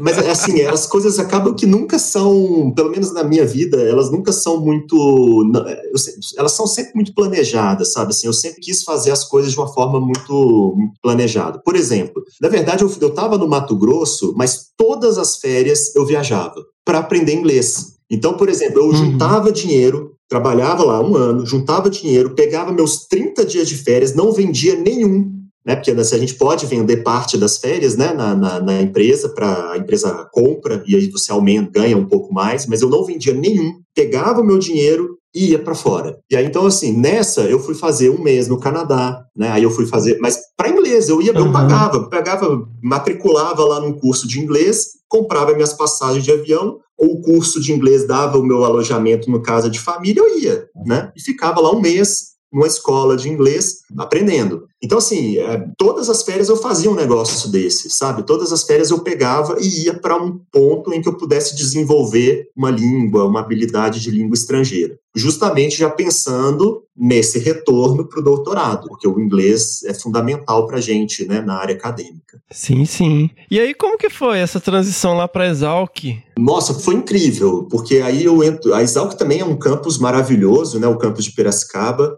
A gente tem um curso super tradicional na, na engenharia florestal, que é o curso lá, e eu caio com aí volta, né? Um outro grande mestre na minha vida, que é o professor Stravis, aonde a gente ele me propõe um trabalho, Fernando, muito voltado para uma outra nova tecnologia que estava chegando no setor florestal. Então, as novas tecnologias sempre me acompanharam, me desafiaram, né? Desde lá atrás. Que era o LiDAR? Exatamente, o LiDAR. E quando eu chego, só tinha tido dois trabalhos de LiDAR que usaram dados prontos. Né? Então, eles não processaram o LiDAR, eles já pegaram a base pronta e só fizeram a modelagem. Então, eu, o meu ia ser o primeiro trabalho com o processamento completo dos produtos LiDAR, né, do, do, sensor remoto. E a gente não tinha essa expertise aqui. Então eu sento com o Straviz e a gente bola um plano. Então o plano consistia no seguinte: nós vamos aprender com quem sabe fazer. Então eu fico, a gente planeja. Parece um bom plano, né? Não é? Então, em vez da gente ficar batendo cabeça para aprender sozinho, claro que a gente ia dar conta, né, de aprender. Mas a gente falou assim, poxa, vamos ganhar tempo, vamos atrás de quem sabe, né? E aí a gente, então eu pego meu início de doutorado, eu vou para o Canadá, Suécia e Finlândia de novo. Então, por que esses três países? Porque era onde estavam os três centros principais de LiDAR aplicado à floresta. Olha aí. Vamos explicar o que é LiDAR? Então, o LiDAR é um sensor, né? Um sensor que ele obtém informações sem precisar entrar em contato com o objeto. Né? Então, no caso desse sensor, Fernanda, é um, é, é, esse sensor emite um pulso laser e ele, esse pulso, ele toca alguns objetos, né? Ele, ele atinge, ele é uma luz, um pulso de luz. Ele, ele, ele ao bater no objeto, parte dessa luz volta para o equipamento. Então, no sensor LiDAR, o que a gente mede é o tempo de viagem da luz. Né? Então, a luz tem uma velocidade, a gente consegue calcular o tempo que ela levou para sair do sensor e voltar, e com essa, esse tempo a gente consegue transformar em distância com base na nossa fórmulazinha clássica lá da física. E aí, com isso, imagina que aí, esse sensor ele emite 100 mil pulsos laser por segundo. Então, a gente vai ter 100 mil medições de distância por segundo. Então, é como se eu conseguisse fazer um escaneamento da superfície quando eu coloco esse sensor numa aeronave. Pode ser um drone, pode ser um avião, pode ser um satélite, né? E aí eu consigo então fazer esse escaneamento. Então eu consigo pegar lá grandes áreas florestais e sobrevoar e obter informações sem precisar ir para dentro dela, né? Sem precisar ir para dentro da floresta. Assim, você cria, gente, um modelo em 3D. Exatamente. Dependendo da densidade de pontos, você pega até torre de alta tensão, né? As folhas das árvores, até boi no pasto, né? Parece se você Exatamente, exatamente, Fernando. E aí esse objeto tridimensional é que a gente tra trabalha para extrair as informações que a gente precisa sobre a floresta. Então a gente vai tirar a altura das árvores, a gente tira a estrutura da floresta, a gente tem uma série de, de informações que eu consigo, olhando para esse modelinho tridimensional, né, produzido por esse sensor, a gente transforma ele em informações que vão ser utilizadas para o manejo florestal. Ou seja, né, sob a orientação lá do professor Stravis, um grande abraço aí, professor Stravis, se um dia vier ouvir aí.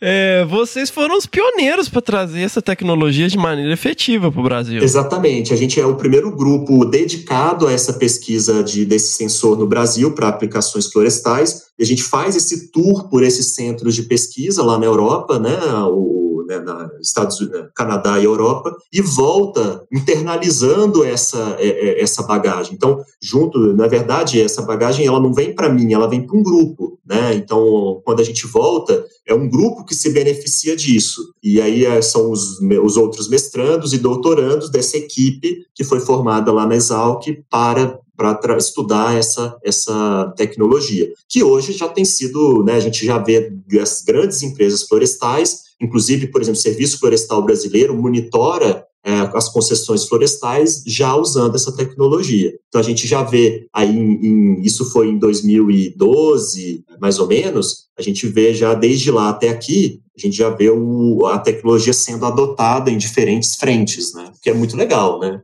Que é o sonho de todo mundo que, que que trabalha com novas tecnologias é ver ela pegando, né? Não, sensacional. Acho que a gente se conheceu nessa época, né? Lá no laboratório de Stravis, né? Foi, foi exatamente nessa época. O, o, o IP, né? Ele buscou parceiros para desenvolver um monitoramento de, de corredores ecológicos, né? De restauração de corredores ecológicos com essas novas tecnologias. Envolvia várias tecnologias, né? Bioacústica e, e uma delas era o LIDAR, é. É, que no caso nossa parceria entraria nesse ponto, né? Nesse grande projeto, a gente contribuiria com a parte do monitoramento de florestas. Eu acabei não me envolvendo muito no projeto, né? Assim, acabou que eu foi pegou a minha reta final do doutorado Então acabou que eu fiquei muito mais nos bastidores do que realmente no dia a dia do projeto, né, Fernando? Uhum, eu lembro, né, mas foi interessante, assim, as pontuações super. É, super pertinentes, né? Porque, na verdade, assim, só vocês sabiam o que, que era, na verdade, essa tecnologia.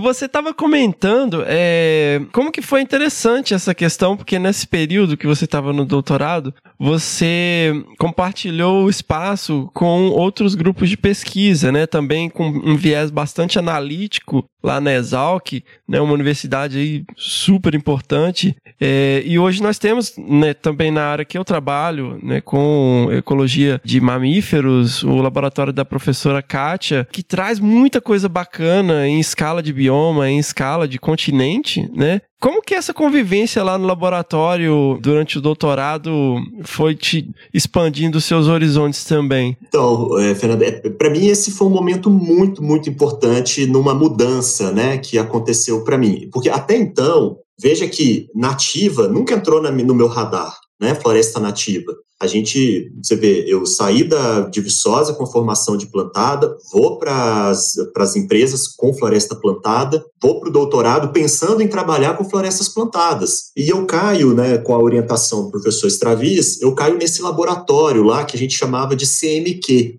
que Centro de Métodos Quantitativos. E era fantástico, porque era um laboratório que os estudantes de seis professores compartilhavam. E seis professores de áreas completamente diferentes. Por exemplo, alunos da Kátia, que manejo de fauna, alunos do Stravis, manejo florestal, alunos do João Batista, com mensuração e biometria, alunos do Tadeu, com biometria. Enfim, a gente tinha uma quantidade de estudantes ali dentro, de graduação a pós, a doutorado, até pós-doutorados, que compartilhavam o mesmo espaço. Então, era um exercício fantástico, porque você compartilhava os problemas, você compartilhava soluções, você via né, a, os dramas e as, a, os sucessos, né? Então era, um, era, um, era muito legal, era um laboratório muito, muito rico, né, de experiências. E aí vem todo aquele desafio de você estar num grupo tão diverso assim. E era interessante, por exemplo, eu, do, a gente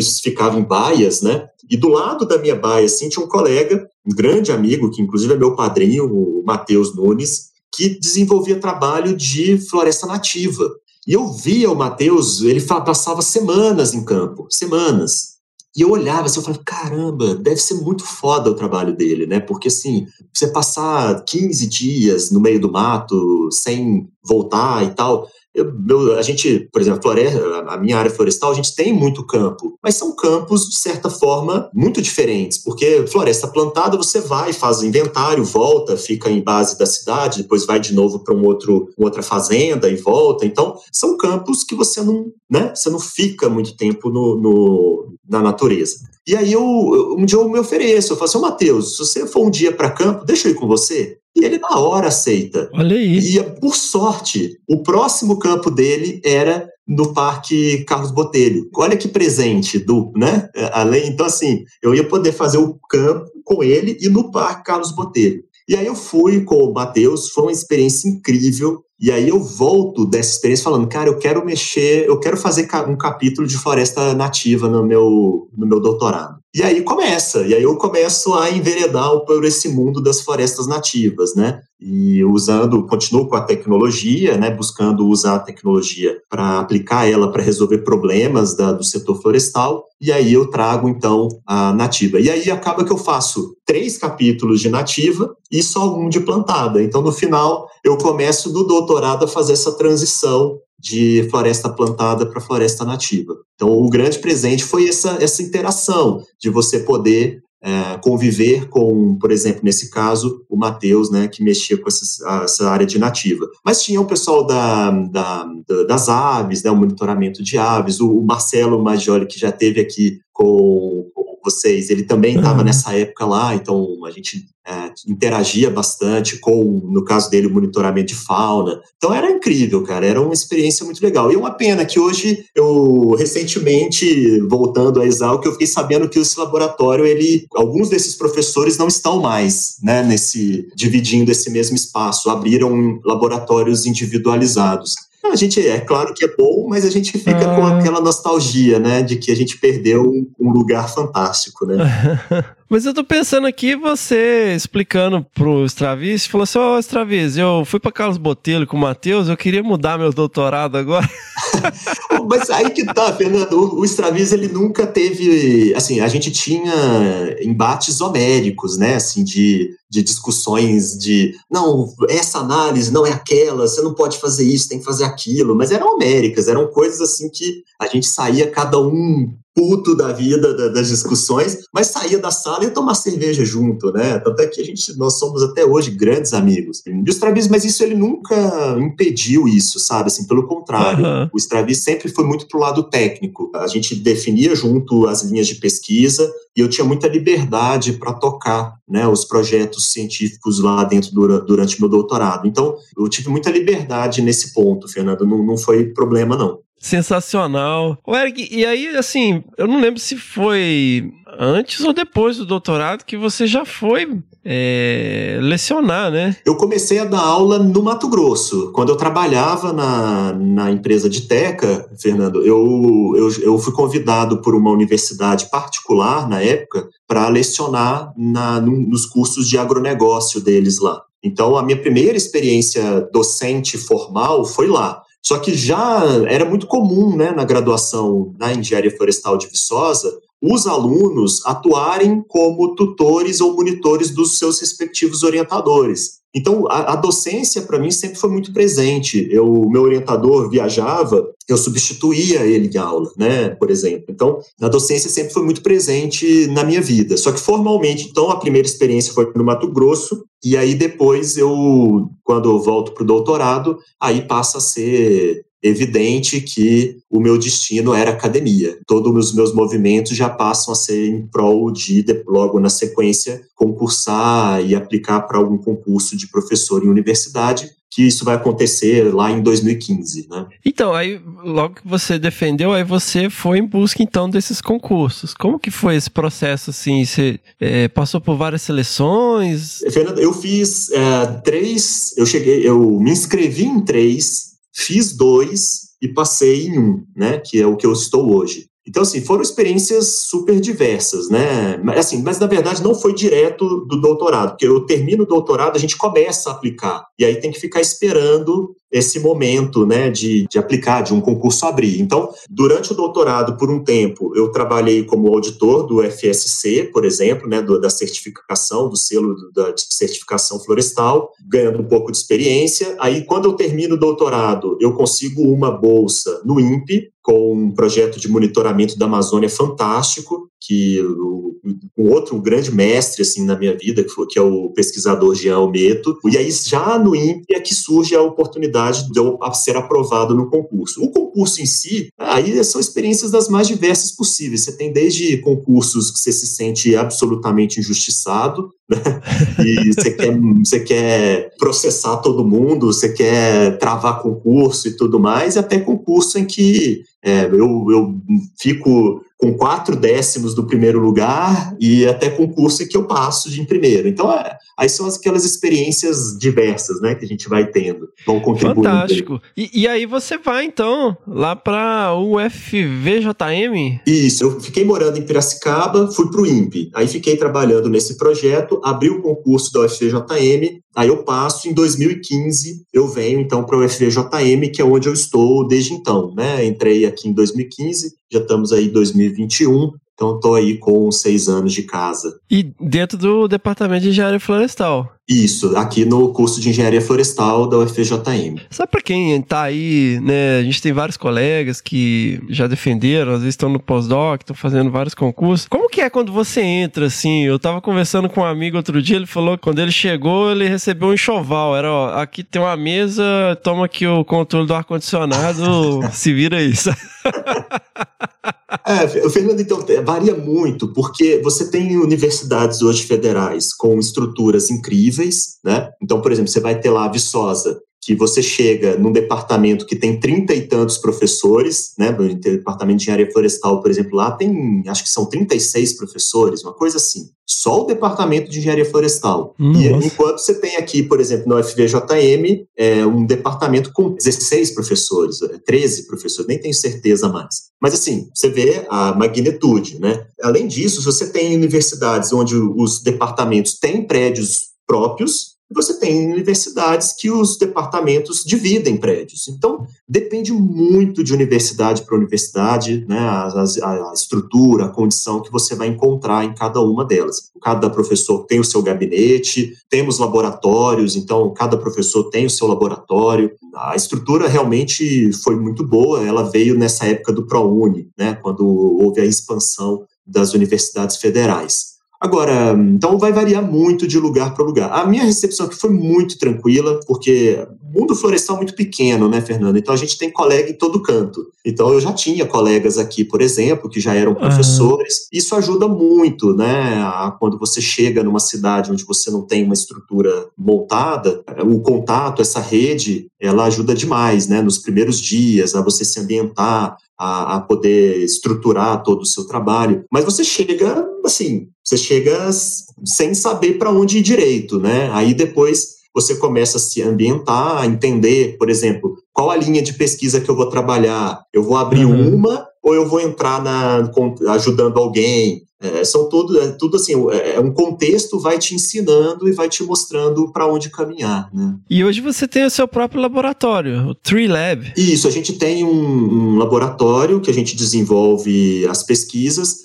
mas ah, de forma muito integrada, né? Como a gente é uma universidade, de certa forma, com um corpo docente pequeno, a gente trabalha muito em conjunto. Então, a área de manejo aqui, por exemplo, nós somos mais próximos, né? Nós somos três professores que desenvolvemos hum, as pesquisas de uma forma mais conjunta. Cada um tem o seu laboratório, né? Ah, mas a gente tenta manter os trabalhos de certa forma conjuntos e mantenho muito aqueles contatos anteriores, né? Então, por exemplo, eu tenho muito trabalho de pesquisa com Extravisa ainda, com o Jean lá no INPE, com o Niro lá no, em Manaus. Então, a gente vai a gente vai mantendo os, o, as parcerias lá da época do doutorado e vamos abrindo e, e abrindo frentes, né, com, com novas pesquisas. Olha aí. Ô, Eric, eu queria que você falasse um pouco da expedição Jari-Paru. Cara, um presente, né? Um dos presentes da vida, né? Essa questão. Tudo começa, eh, Fernando, lá no INPE, quando a gente faz o projeto EBA, né? O, o Estimativa de Biomassa da Amazônia. Um projeto grande que envolvia uma coleta de dados imensa. E aí eu entro nesse projeto em 2015, eu saio do doutorado, vou para o INPE trabalhar nesse projeto com o Jean. E a gente monta, então a gente faz um desenho, né? A gente tinha um recurso e a gente queria fazer um novo mapa de biomassa da Amazônia. Lembrar que por que, que mapa de biomassa é tão importante? Porque a Amazônia, a gente, ela está no centro de uma discussão é, importante que é as emissões de carbono.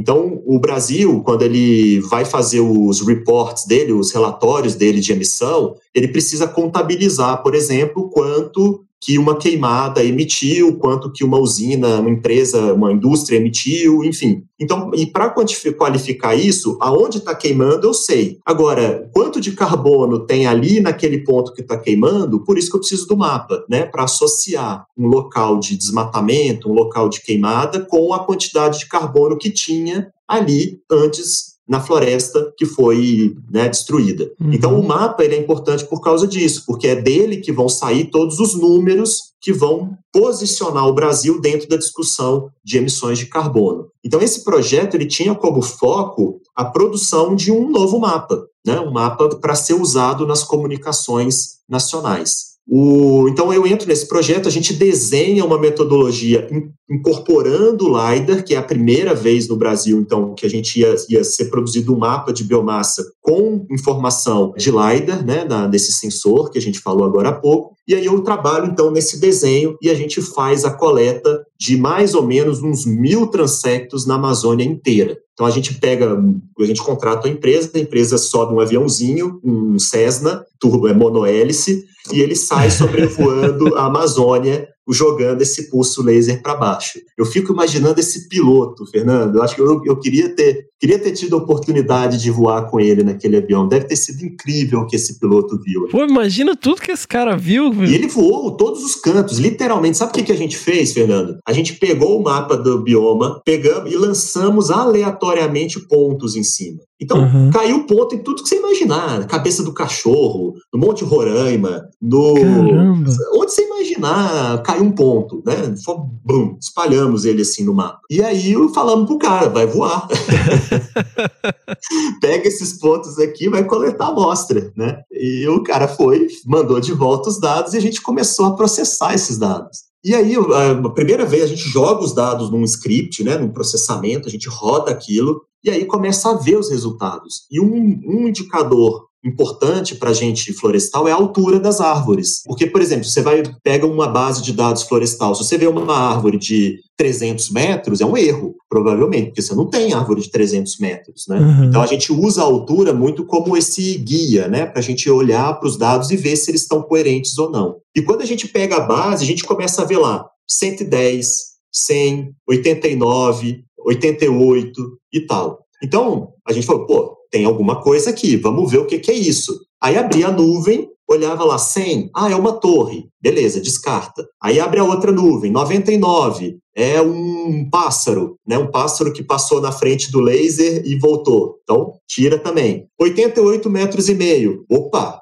isso é uma árvore. Mas aí você olha assim, vai para literatura, tem registro de árvore de 88 metros e meio na literatura. Uhum. Aí você começa a falar assim, cara, eu tenho uma joia aqui na minha mão. Né? Só que aí você começa a desconfiar, você fala, poxa, será que só eu que estou vendo essa árvore, né?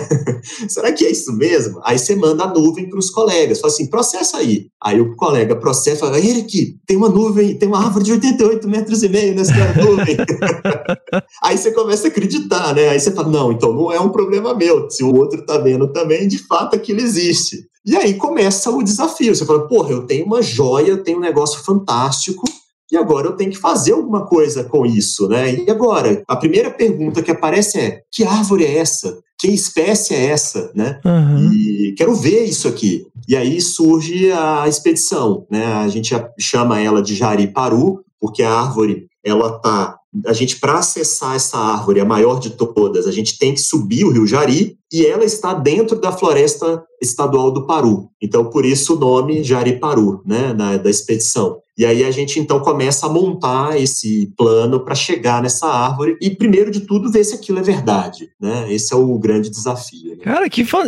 a expedição foi para achar essa árvore. Foi. A, a, a, nosso objetivo foi temos a gente mapeou, Fernando, seis árvores acima de 80 metros nesse levantamento uhum. nosso. Inicialmente a gente falou assim, ah, já que a gente vai em alguma, vamos na maior. E aí a gente vai, então, nessa, nessa a gente monta essa expedição para chegar nessa árvore de 88 metros e meio, que a gente não consegue chegar, Fernando. Esse é o pior da história. A gente não chega, a gente não consegue. A gente era um, é uma viagem extremamente difícil de fazer, desde recurso até a, a navegação no Rio Jari é uma navegação complicada, porque tem cachoeiras. Na verdade, é mais para corredeiras, né? porque uhum. não são, não são, eles chamam lá de cachoeira, mas para a gente aqui, tecnicamente, seriam corredeiras. E muitas vezes você tem que carregar o barco na mão. Então você tem que. É, é, muito difícil essa viagem. E aí a gente dá o tempo da expedição e a gente não consegue chegar na maior de todas. A gente chegou em várias árvores de 80, 70, né? No caminho, a gente foi fazendo uma trilha da, pela floresta, mas a gente não conseguiu chegar nessa maior de todas. Aí acaba o tempo, acaba a comida, acaba o dinheiro, a gente tem que voltar. Né?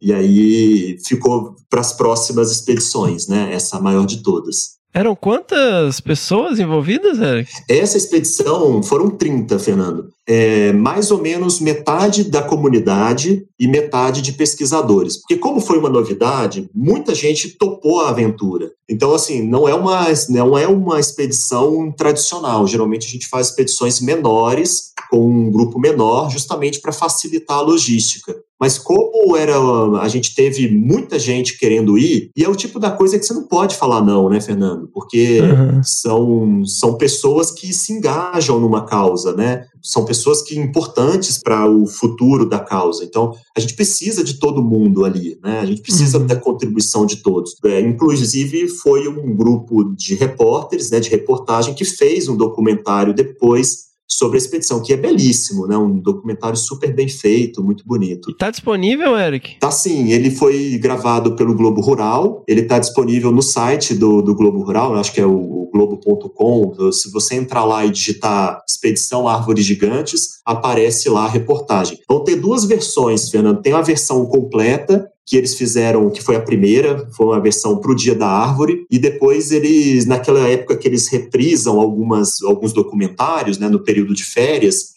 eles refizeram de uma, com um, um, de uma forma mais condensada. Então, tem, tem, duas, tem duas versões dessa expedição, desse documentário lá no, na página do Globo Rural. Sensacional, vamos colocar os links aí no post. Vamos Poxa, sim. que, que aventura! E o quão perto vocês chegaram? Nós chegamos a. A distância do, do ponto de acampamento até ela eram 12 quilômetros de trilha. Nós percorremos, faltaram sete para chegar nela. Então a gente, a gente gastou é, cinco dias e meio para subir o rio até chegar no ponto de acampamento. Nós tentamos chegar na árvore por um caminho, só que a gente começou a pegar muito morro. Você vê morro, mas assim, pirandeiras, né? E com vegetação extremamente densa, aquela capoeira, e a gente não conseguia transpor. Então a gente muda, então a gente um dia nesse caminho inicial, aí a gente muda a estratégia, Fernando, e tenta fazer o acesso por um outro sentido. E aí a gente faz dois dias nesse outro sentido. E nisso já foram sete dias. E a gente tem que voltar ainda, né? então a gente. É, chegar lá é o que a gente fala no montanhismo, né? O, o cume é só metade do caminho. É, e aí o, o, agravante foi o seguinte: a gente tinha um grupo grande, né, de 30 pessoas, então é uma logística super complicada. E aí, desse, nesse grupo, a gente, a gente teve o apoio dos, de três bombeiros do estado do Amapá que acompanharam a expedição para dar toda a parte de segurança para a gente. E aí, a gente faz, então, assim, quando a gente chegou no segundo dia desse caminho alternativo, e faltando sete quilômetros, só que sete quilômetros não é um passeio na floresta, são sete quilômetros de desconhecido. Então, você pode chegar em um dia, como você pode levar cinco dias né? A gente não sabe. Uhum. Então, é, aí a gente junta o grupo. Então, é, é, apesar de eu estar liderando, a gente, eu evito tomar decisões monocráticas, né? Especialmente em situações é, aonde envolve né, outras pessoas. Então a gente reúne o grupo no, no, acampamento nesse dia à noite e coloca a situação. E aí a gente definiu então, né, como grupo, aí muito influenciado até pelo bombeiro, né, o capitão que foi responsável pela nossa segurança, ele não recomendou que a gente seguisse adiante naquela expedição por causa dessas, desses agravantes, né, da, da questão do, do retorno, da alimentação, do risco e tudo mais, do cansaço e tudo mais. Então aí a gente chega à conclusão que a gente deixaria ali, pararia ali e voltaria no próximo momento. Tem planos para esse próximo momento, Eric? Tem, né? Então, a gente está tá super legal essa, esse projeto, Fernando. Primeiro, é, o plano foi totalmente estilhaçado pela Covid, né? Então, assim, o, é. o plano inicial, a gente foi para a árvore em 2019, a primeira tentativa, e a segunda tentativa era 2020, ano passado. Não rolou, né, por causa da pandemia, só que a gente conseguiu recurso de um fundo para fazer a expedição. O que, que a gente optou? Por fazer uma expedição local, né, só com pessoas do Amapá, dos nossos colegas pesquisadores do Amapá, para outras outra árvore que a gente das grandes, das seis, a gente foi numa outra, mais próxima, uhum. com uma logística um pouco mais simples. Então a gente foi também um angelim vermelho, né, nessa esse segundo ponto. O plano que era atingir a árvore maior, a gente usou, redirecionou para atingir uma outra. Na expectativa de em 2021, pandemia de novo. Aí a gente agora está com, a gente vai na terceira árvore. Então a gente é, fez uma, uma expedição exploratória na semana passada, já para reconhecer o trecho. Aí agora em setembro a gente vai de novo com a expedição local para essa árvore que vai estar tá no rio Cupixi, que é um outro rio, uh, não vai ser o rio Jari, o rio Cupixi. Aí o plano nosso, ainda esse ano, em outubro, é fazer a quarta árvore que está dentro de uma área de manejo, uma área de assentamento. A gente vai tentar atingir essa quarta árvore para no ano que vem fazer a grande de novo. Então a gente teve Olha que reorganizar né, todo esse plano para que a gente conseguisse adequar a essa realidade de pandemia que a gente está. Eu, por exemplo, é, eu não fui ao Amapá de novo desde 2019. Né? Meu plano era estar lá todo ano para essas expedições, mas eu já eu não estou morrendo de saudade, né, de poder voltar para esses grandes projetos, mas é, outubro eu pretendo. Se tudo der certo com minha segunda dose, eu pretendo estar na expedição de outubro, junto com a dupla. Olha só. Mas você sabe qual espécie que é a, a grande, a maior? Inicialmente, a gente listou quatro opções. Dentro da literatura de árvores gigantes, a gente propôs, né, no, no paper que a gente lança o, o achado, a gente propõe quatro prováveis espécies com base na arquitetura que a gente vê pelo LiDAR. E, de fato, foi, a, gente acredita que seja o angelim vermelho, pelo padrão que a gente encontrou na expedição. A gente encontrou outras árvores gigantes, né, outros, até a gente filmou uma delas, um angelim de mais de 80 metros, e aquele o angelim ali desenvolve incrivelmente nas cristas, sabe, dos morros. É, é impressionante, assim, como, como é bonito. E são colônias, assim, são agrupamentos de angelins. É fantástico, Fernando. É uma, é uma visão, assim, muito, muito bonita, né? Uma, uma, uma floresta muito bonita de ver. Então, tudo indica que é um angelim. A segunda árvore foi um angelim também, ah, ali na região tem muitas castanheiras também altas, mas até agora, nesse porte, são os angelins. Olha só. Sensacional. Pô, eu tô curioso também. A Dinísia, Dinísia excelsa, né? A nossa famosa Dinísia. A Dinísia é um, até então, até recente, ela era um gênero monoespecífico, né? O gênero Dinísia só tinha uma na- no Brasil, que era a Dinísia excelsa. E aí, em 2000, mea- 2000 e alguma coisa, eles descobriram um elo perdido da Dinísia na Mata Atlântica, ali na Bahia, é, Bahia Espírito Santo. Então, aí agora é um, tem dois gêneros, né, duas espécies no gênero Dinísia. São provavelmente parentes aí da época em que a gente tinha uma conectividade né, entre os dois, entre as duas florestas, a Mata Atlântica e a Amazônia. Olha só, sensacional. Ô, Eric, é, uma coisa que eu acho muito bacana, assim, é você tem uma visão bem analítica, né, e uma formação muito sólida nesse sentido, e inclusive eu tive a oportunidade de fazer um dos seus cursos, que inclusive está disponível online gratuitamente para quem quiser, né, é, no caso eu fiz foi de R, mas pô, seu canal no YouTube tem muita coisa legal, não só de R, mas até de planilhas do Google, né, e você tem essa filosofia mais open source, né? De usar código aberto, de colocar as coisas lá no GitHub, né? E de hum, deixar é, usar o QGIS ao invés do ArcGIS. Sim, total. Eu acho absolutamente sensacional, assim, como que você essa por que não, né? É, essa forma de generosidade que você tem com o seu conhecimento, porque eu posso falar como consumidor, porque acredite em mim, eu fiz muitos cursos de R. E assim, tem coisa que eu vi só no seu curso, e ele era um curso, é, é, é um curso básico, né, o que eu fiz. E assim, eu, eu gosto muito dessa, dessa questão do open source, dessa questão né, de disponibilizar ah, dados, disponibilizar os scripts para que toda a comunidade possa usar. Então, assim, eu queria que você trouxesse um pouco também dessa, dessa filosofia, né, que eu acho que é uma coisa que permeia toda a sua atuação profissional. Fernando, isso é super legal e, e você tocou num ponto que é, é curioso, né? Assim, eu fico pensando assim, por que que o, o, essas soluções é, livres elas me marcaram tanto, né? E eu fico pensando, eu, eu, eu lembro, por exemplo, quem usou os primeiros Quantum GIS, né? Hoje é o QGIS, mas no passado era, um, era Quantum GIS. E o Quantum GIS, quem usava os primeiros lembra da dificuldade que era, né? Da quantidade de problema, da, da Eu lembro.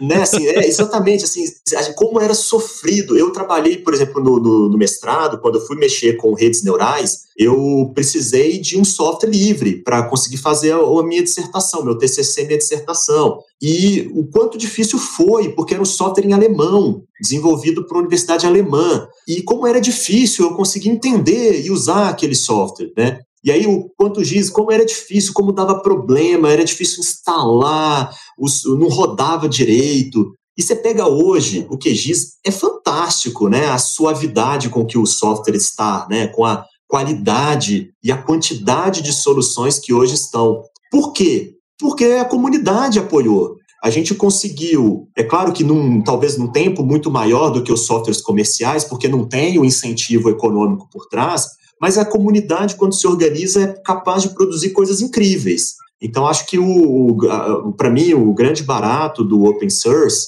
é justamente essa pegada, né, de algo construído pela comunidade para a comunidade. Essa é a filosofia do R, essa é a filosofia do Python, essa é a filosofia do QGIS e de muitos outros softwares que a gente vai usando. Então eu sempre pautei a, a, o meu o meu desenvolvimento por isso, porque foi muito útil para mim, Fernando. Foi eu não, eu não conseguiria fazer o que eu faço hoje se não tivessem esses projetos para trás. Então, a minha forma de contribuir é assim, né? É eu tentando pegar um pouco desse conhecimento que eu fui adquirindo ao longo da minha caminhada e tentar compartilhar isso com outras pessoas. Então, quando eu coloco um vídeo, é, eu não quero ensinar só, eu quero passar como eu consegui aprender. Eu entrei no, no R de terceira.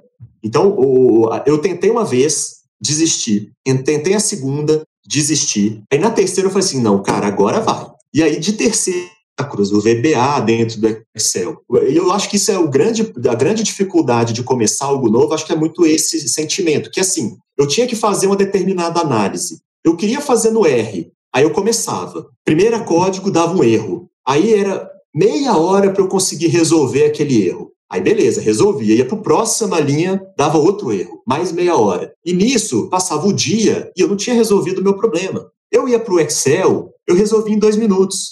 Então, a minha barreira sempre era essa, sabe? Eu queria começar, mas eu sabia fazer de uma forma que era muito mais rápido para mim. E até que por isso que o aprender, né? Só quando eu bati o pé e falou assim, não, não vai, vai ter que ser o R, não tem jeito. Eu sei fazer no Excel, mas eu não quero fazer, eu vou for de R. Aí é, o, o bacana é, a primeira vez você vai levar um dia inteiro, a segunda você vai levar duas horas. A terceira, você faz em dois minutos porque é a curva. Né? Então, esse é o problema. Então, os meus vídeos, a minha tentativa sempre foi de suavizar essa curva. Foi o que eu, o que eu penei lá atrás para passar um dia e conseguir fazer análise, como que eu consigo tentar passar isso para outra pessoa para que ela não leve esses 24, esses dias que eu levei, né? Que ela consiga fazer talvez em duas horas, né? Que já é, um, já é um bom começo. Então, começa assim a ideia. E aí, eu começo numa, numa plataforma de cursos online, né? A primeira, primeira tentativa minha, né? De, de compartilhar esse aprendizado da programação científica em R. Acho que esse é um detalhe, é uma programação científica. Não é programar para fazer acender luzinha. Não é programar para fazer o carrinho bater na, na, na parede e voltar é uma programação para ciência, né, para produção de ciência. Esse é o, o, foco do conteúdo produzido lá no meu canal. Eu começo então a distribuir isso por um curso e o curso começa a bombar, sem menor intenção. As pessoas começam a acessar, começam a assistir, avaliar bem e vai. Aí um dia esse curso, essa plataforma entra em contato comigo dizendo que eu tinha que tornar meu curso pago, porque eles estavam mudando a política no Brasil e eu, essa plataforma agora, nenhum curso mais ia poder ser gratuito. Aí eu falo assim, ó, eu, eu mando um e-mail para assim, ó, é, não não vou transformar o meu curso pago. Se vocês quiserem, tem que manter assim. Aí o, o CEO deles lá entra em contato comigo pedindo a reunião. Aí eu sento com ele e falo assim: olha, eu, no, na época, né? Eu sou um doutorando de uma escola pública. Eu sou um. Minha formação toda vem de escola pública, né? Assim, no, no, na formação profissional, é, de universidades federais. É, eu produzi esse material com com recebendo dinheiro da, do, do, Brasil, da, da, da, sociedade brasileira, né? Minha bolsa, meu PIBIC, uhum. tudo, tudo foi fruto da, do investimento da sociedade em mim. Eu não acho justo que eu pegue esse conhecimento que eu aprendi, financiado pelos meus colegas cidadãos, e transformar ele num algo pago. Eu não quero esse dinheiro, eu não preciso dele. Eu quero que ele seja gratuito. Aí o cara me ouve e fala assim, nossa, muito bonita a sua história, mas a política da empresa é assim. Aí eu vou lá e deletei o curso. Ué, não tem o que fazer. Aí eu falei assim, cara, mas esse vídeo tá todo aqui. Não vou perder ele. Mandei tudo pro YouTube. Uhum. Né? Então, assim, foi aí que eu começo a montar outros conteúdos no YouTube justamente por causa disso. Eu falei assim: olha, hoje é a forma mais democrática que eu tenho de colocar esse conteúdo que foi investido em mim para outras pessoas poderem usar. Então, entra muito nesse movimento do compartilhar, do realmente a gente poder retribuir, de certa forma, aquilo que a gente recebeu, né, de forma indireta da sociedade, né. É, é um grãozinho, né, Fernando, mas é, é, uma pessoa que, me, que entra em contato comigo e fala assim, poxa, eu vi seu curso, comecei a usar o R, eu já fico muito feliz, cara, né, porque é, é uma, é uma pessoa que a gente foi agente de mudança, né. Eu usava o R, eu vi seu curso e comecei a entender o que eu fazia.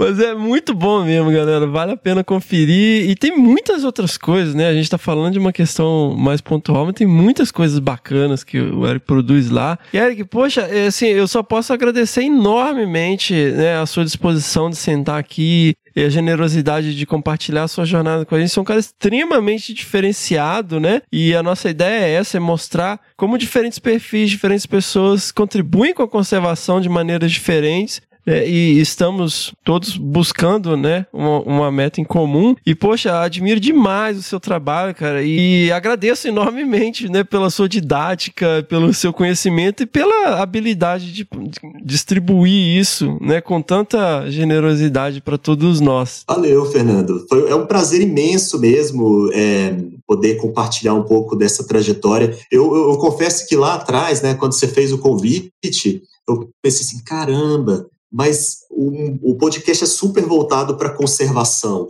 E eu não sei se eu sou uma pessoa de, da conservação clássica, né? A, a, gente, né, como a gente falou lá atrás, a conservação ela vem por meio do manejo, ela vem por meio do uso sustentável, né? Da valorizar o, o, recurso natural através da sua utilidade. Mas, assim, foi muito legal, Fernando. Eu agradeço muito a, a gente poder mostrar um pouco desse trabalho. É, eu tenho muito essa coisa do, do. Eu vejo oportunidade em tudo, Fernando. Às vezes eu tento muito. E claro que eu falho pra caramba, né? Mas eu tento. Então, por exemplo, um dia eu ouvi um podcast daqui de vocês falando da Serra da Canastra. Aí um dia, por acaso, eu encontrei uma pessoa que faz é, mestrando em biologia que gostaria de desenvolver um projeto na Serra da Canastra. E aí eu recebo no meu e-mail uma chamada de, uma, de um financiamento americano para projetos de conservação e educação ambiental. Eu falei, cara, eu vou juntar essas pessoas. Aí mandei um e-mail para o pesquisador da Serra da Canastra, mandei um e-mail para essa aluna, mandei e falei, vamos, manda, vamos fazer um projeto e mandar para essa chamada? Vamos. O que, que eu tenho a ver com lobo-guará? Nada. Mas, cara, só de poder juntar essas pessoas e eu estar ali participando de alguma forma na análise, na, no monitoramento,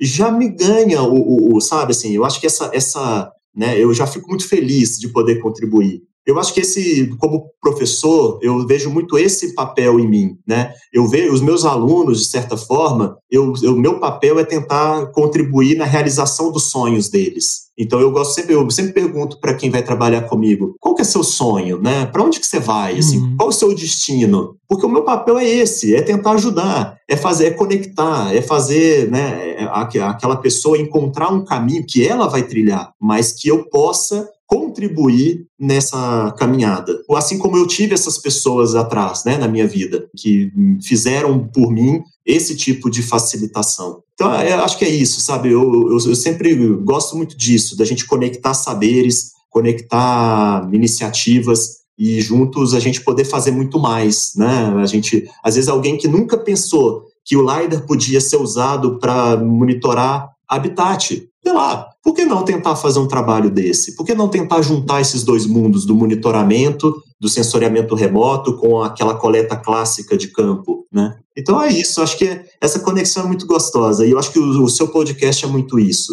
E eu fico muito feliz de poder estar aqui hoje com você. Pô, eu fiquei sem saber até o que falar agora.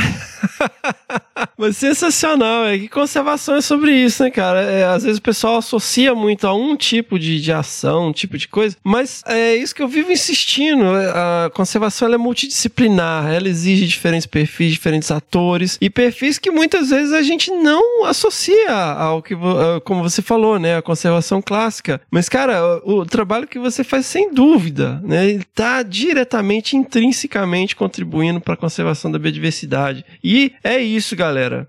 Lembrem-se sempre disso. Outro dia eu tava conversando com a galera, eu falei, cara, você ouve esse podcast há três anos, você, tá, você não entendeu essa parte da multidisciplinaridade, não, a gente tá fazendo alguma coisa errada. Mas seguimos então, Eric, muitíssimo obrigado, cara. Valeu, um abraço, gente. Obrigadão.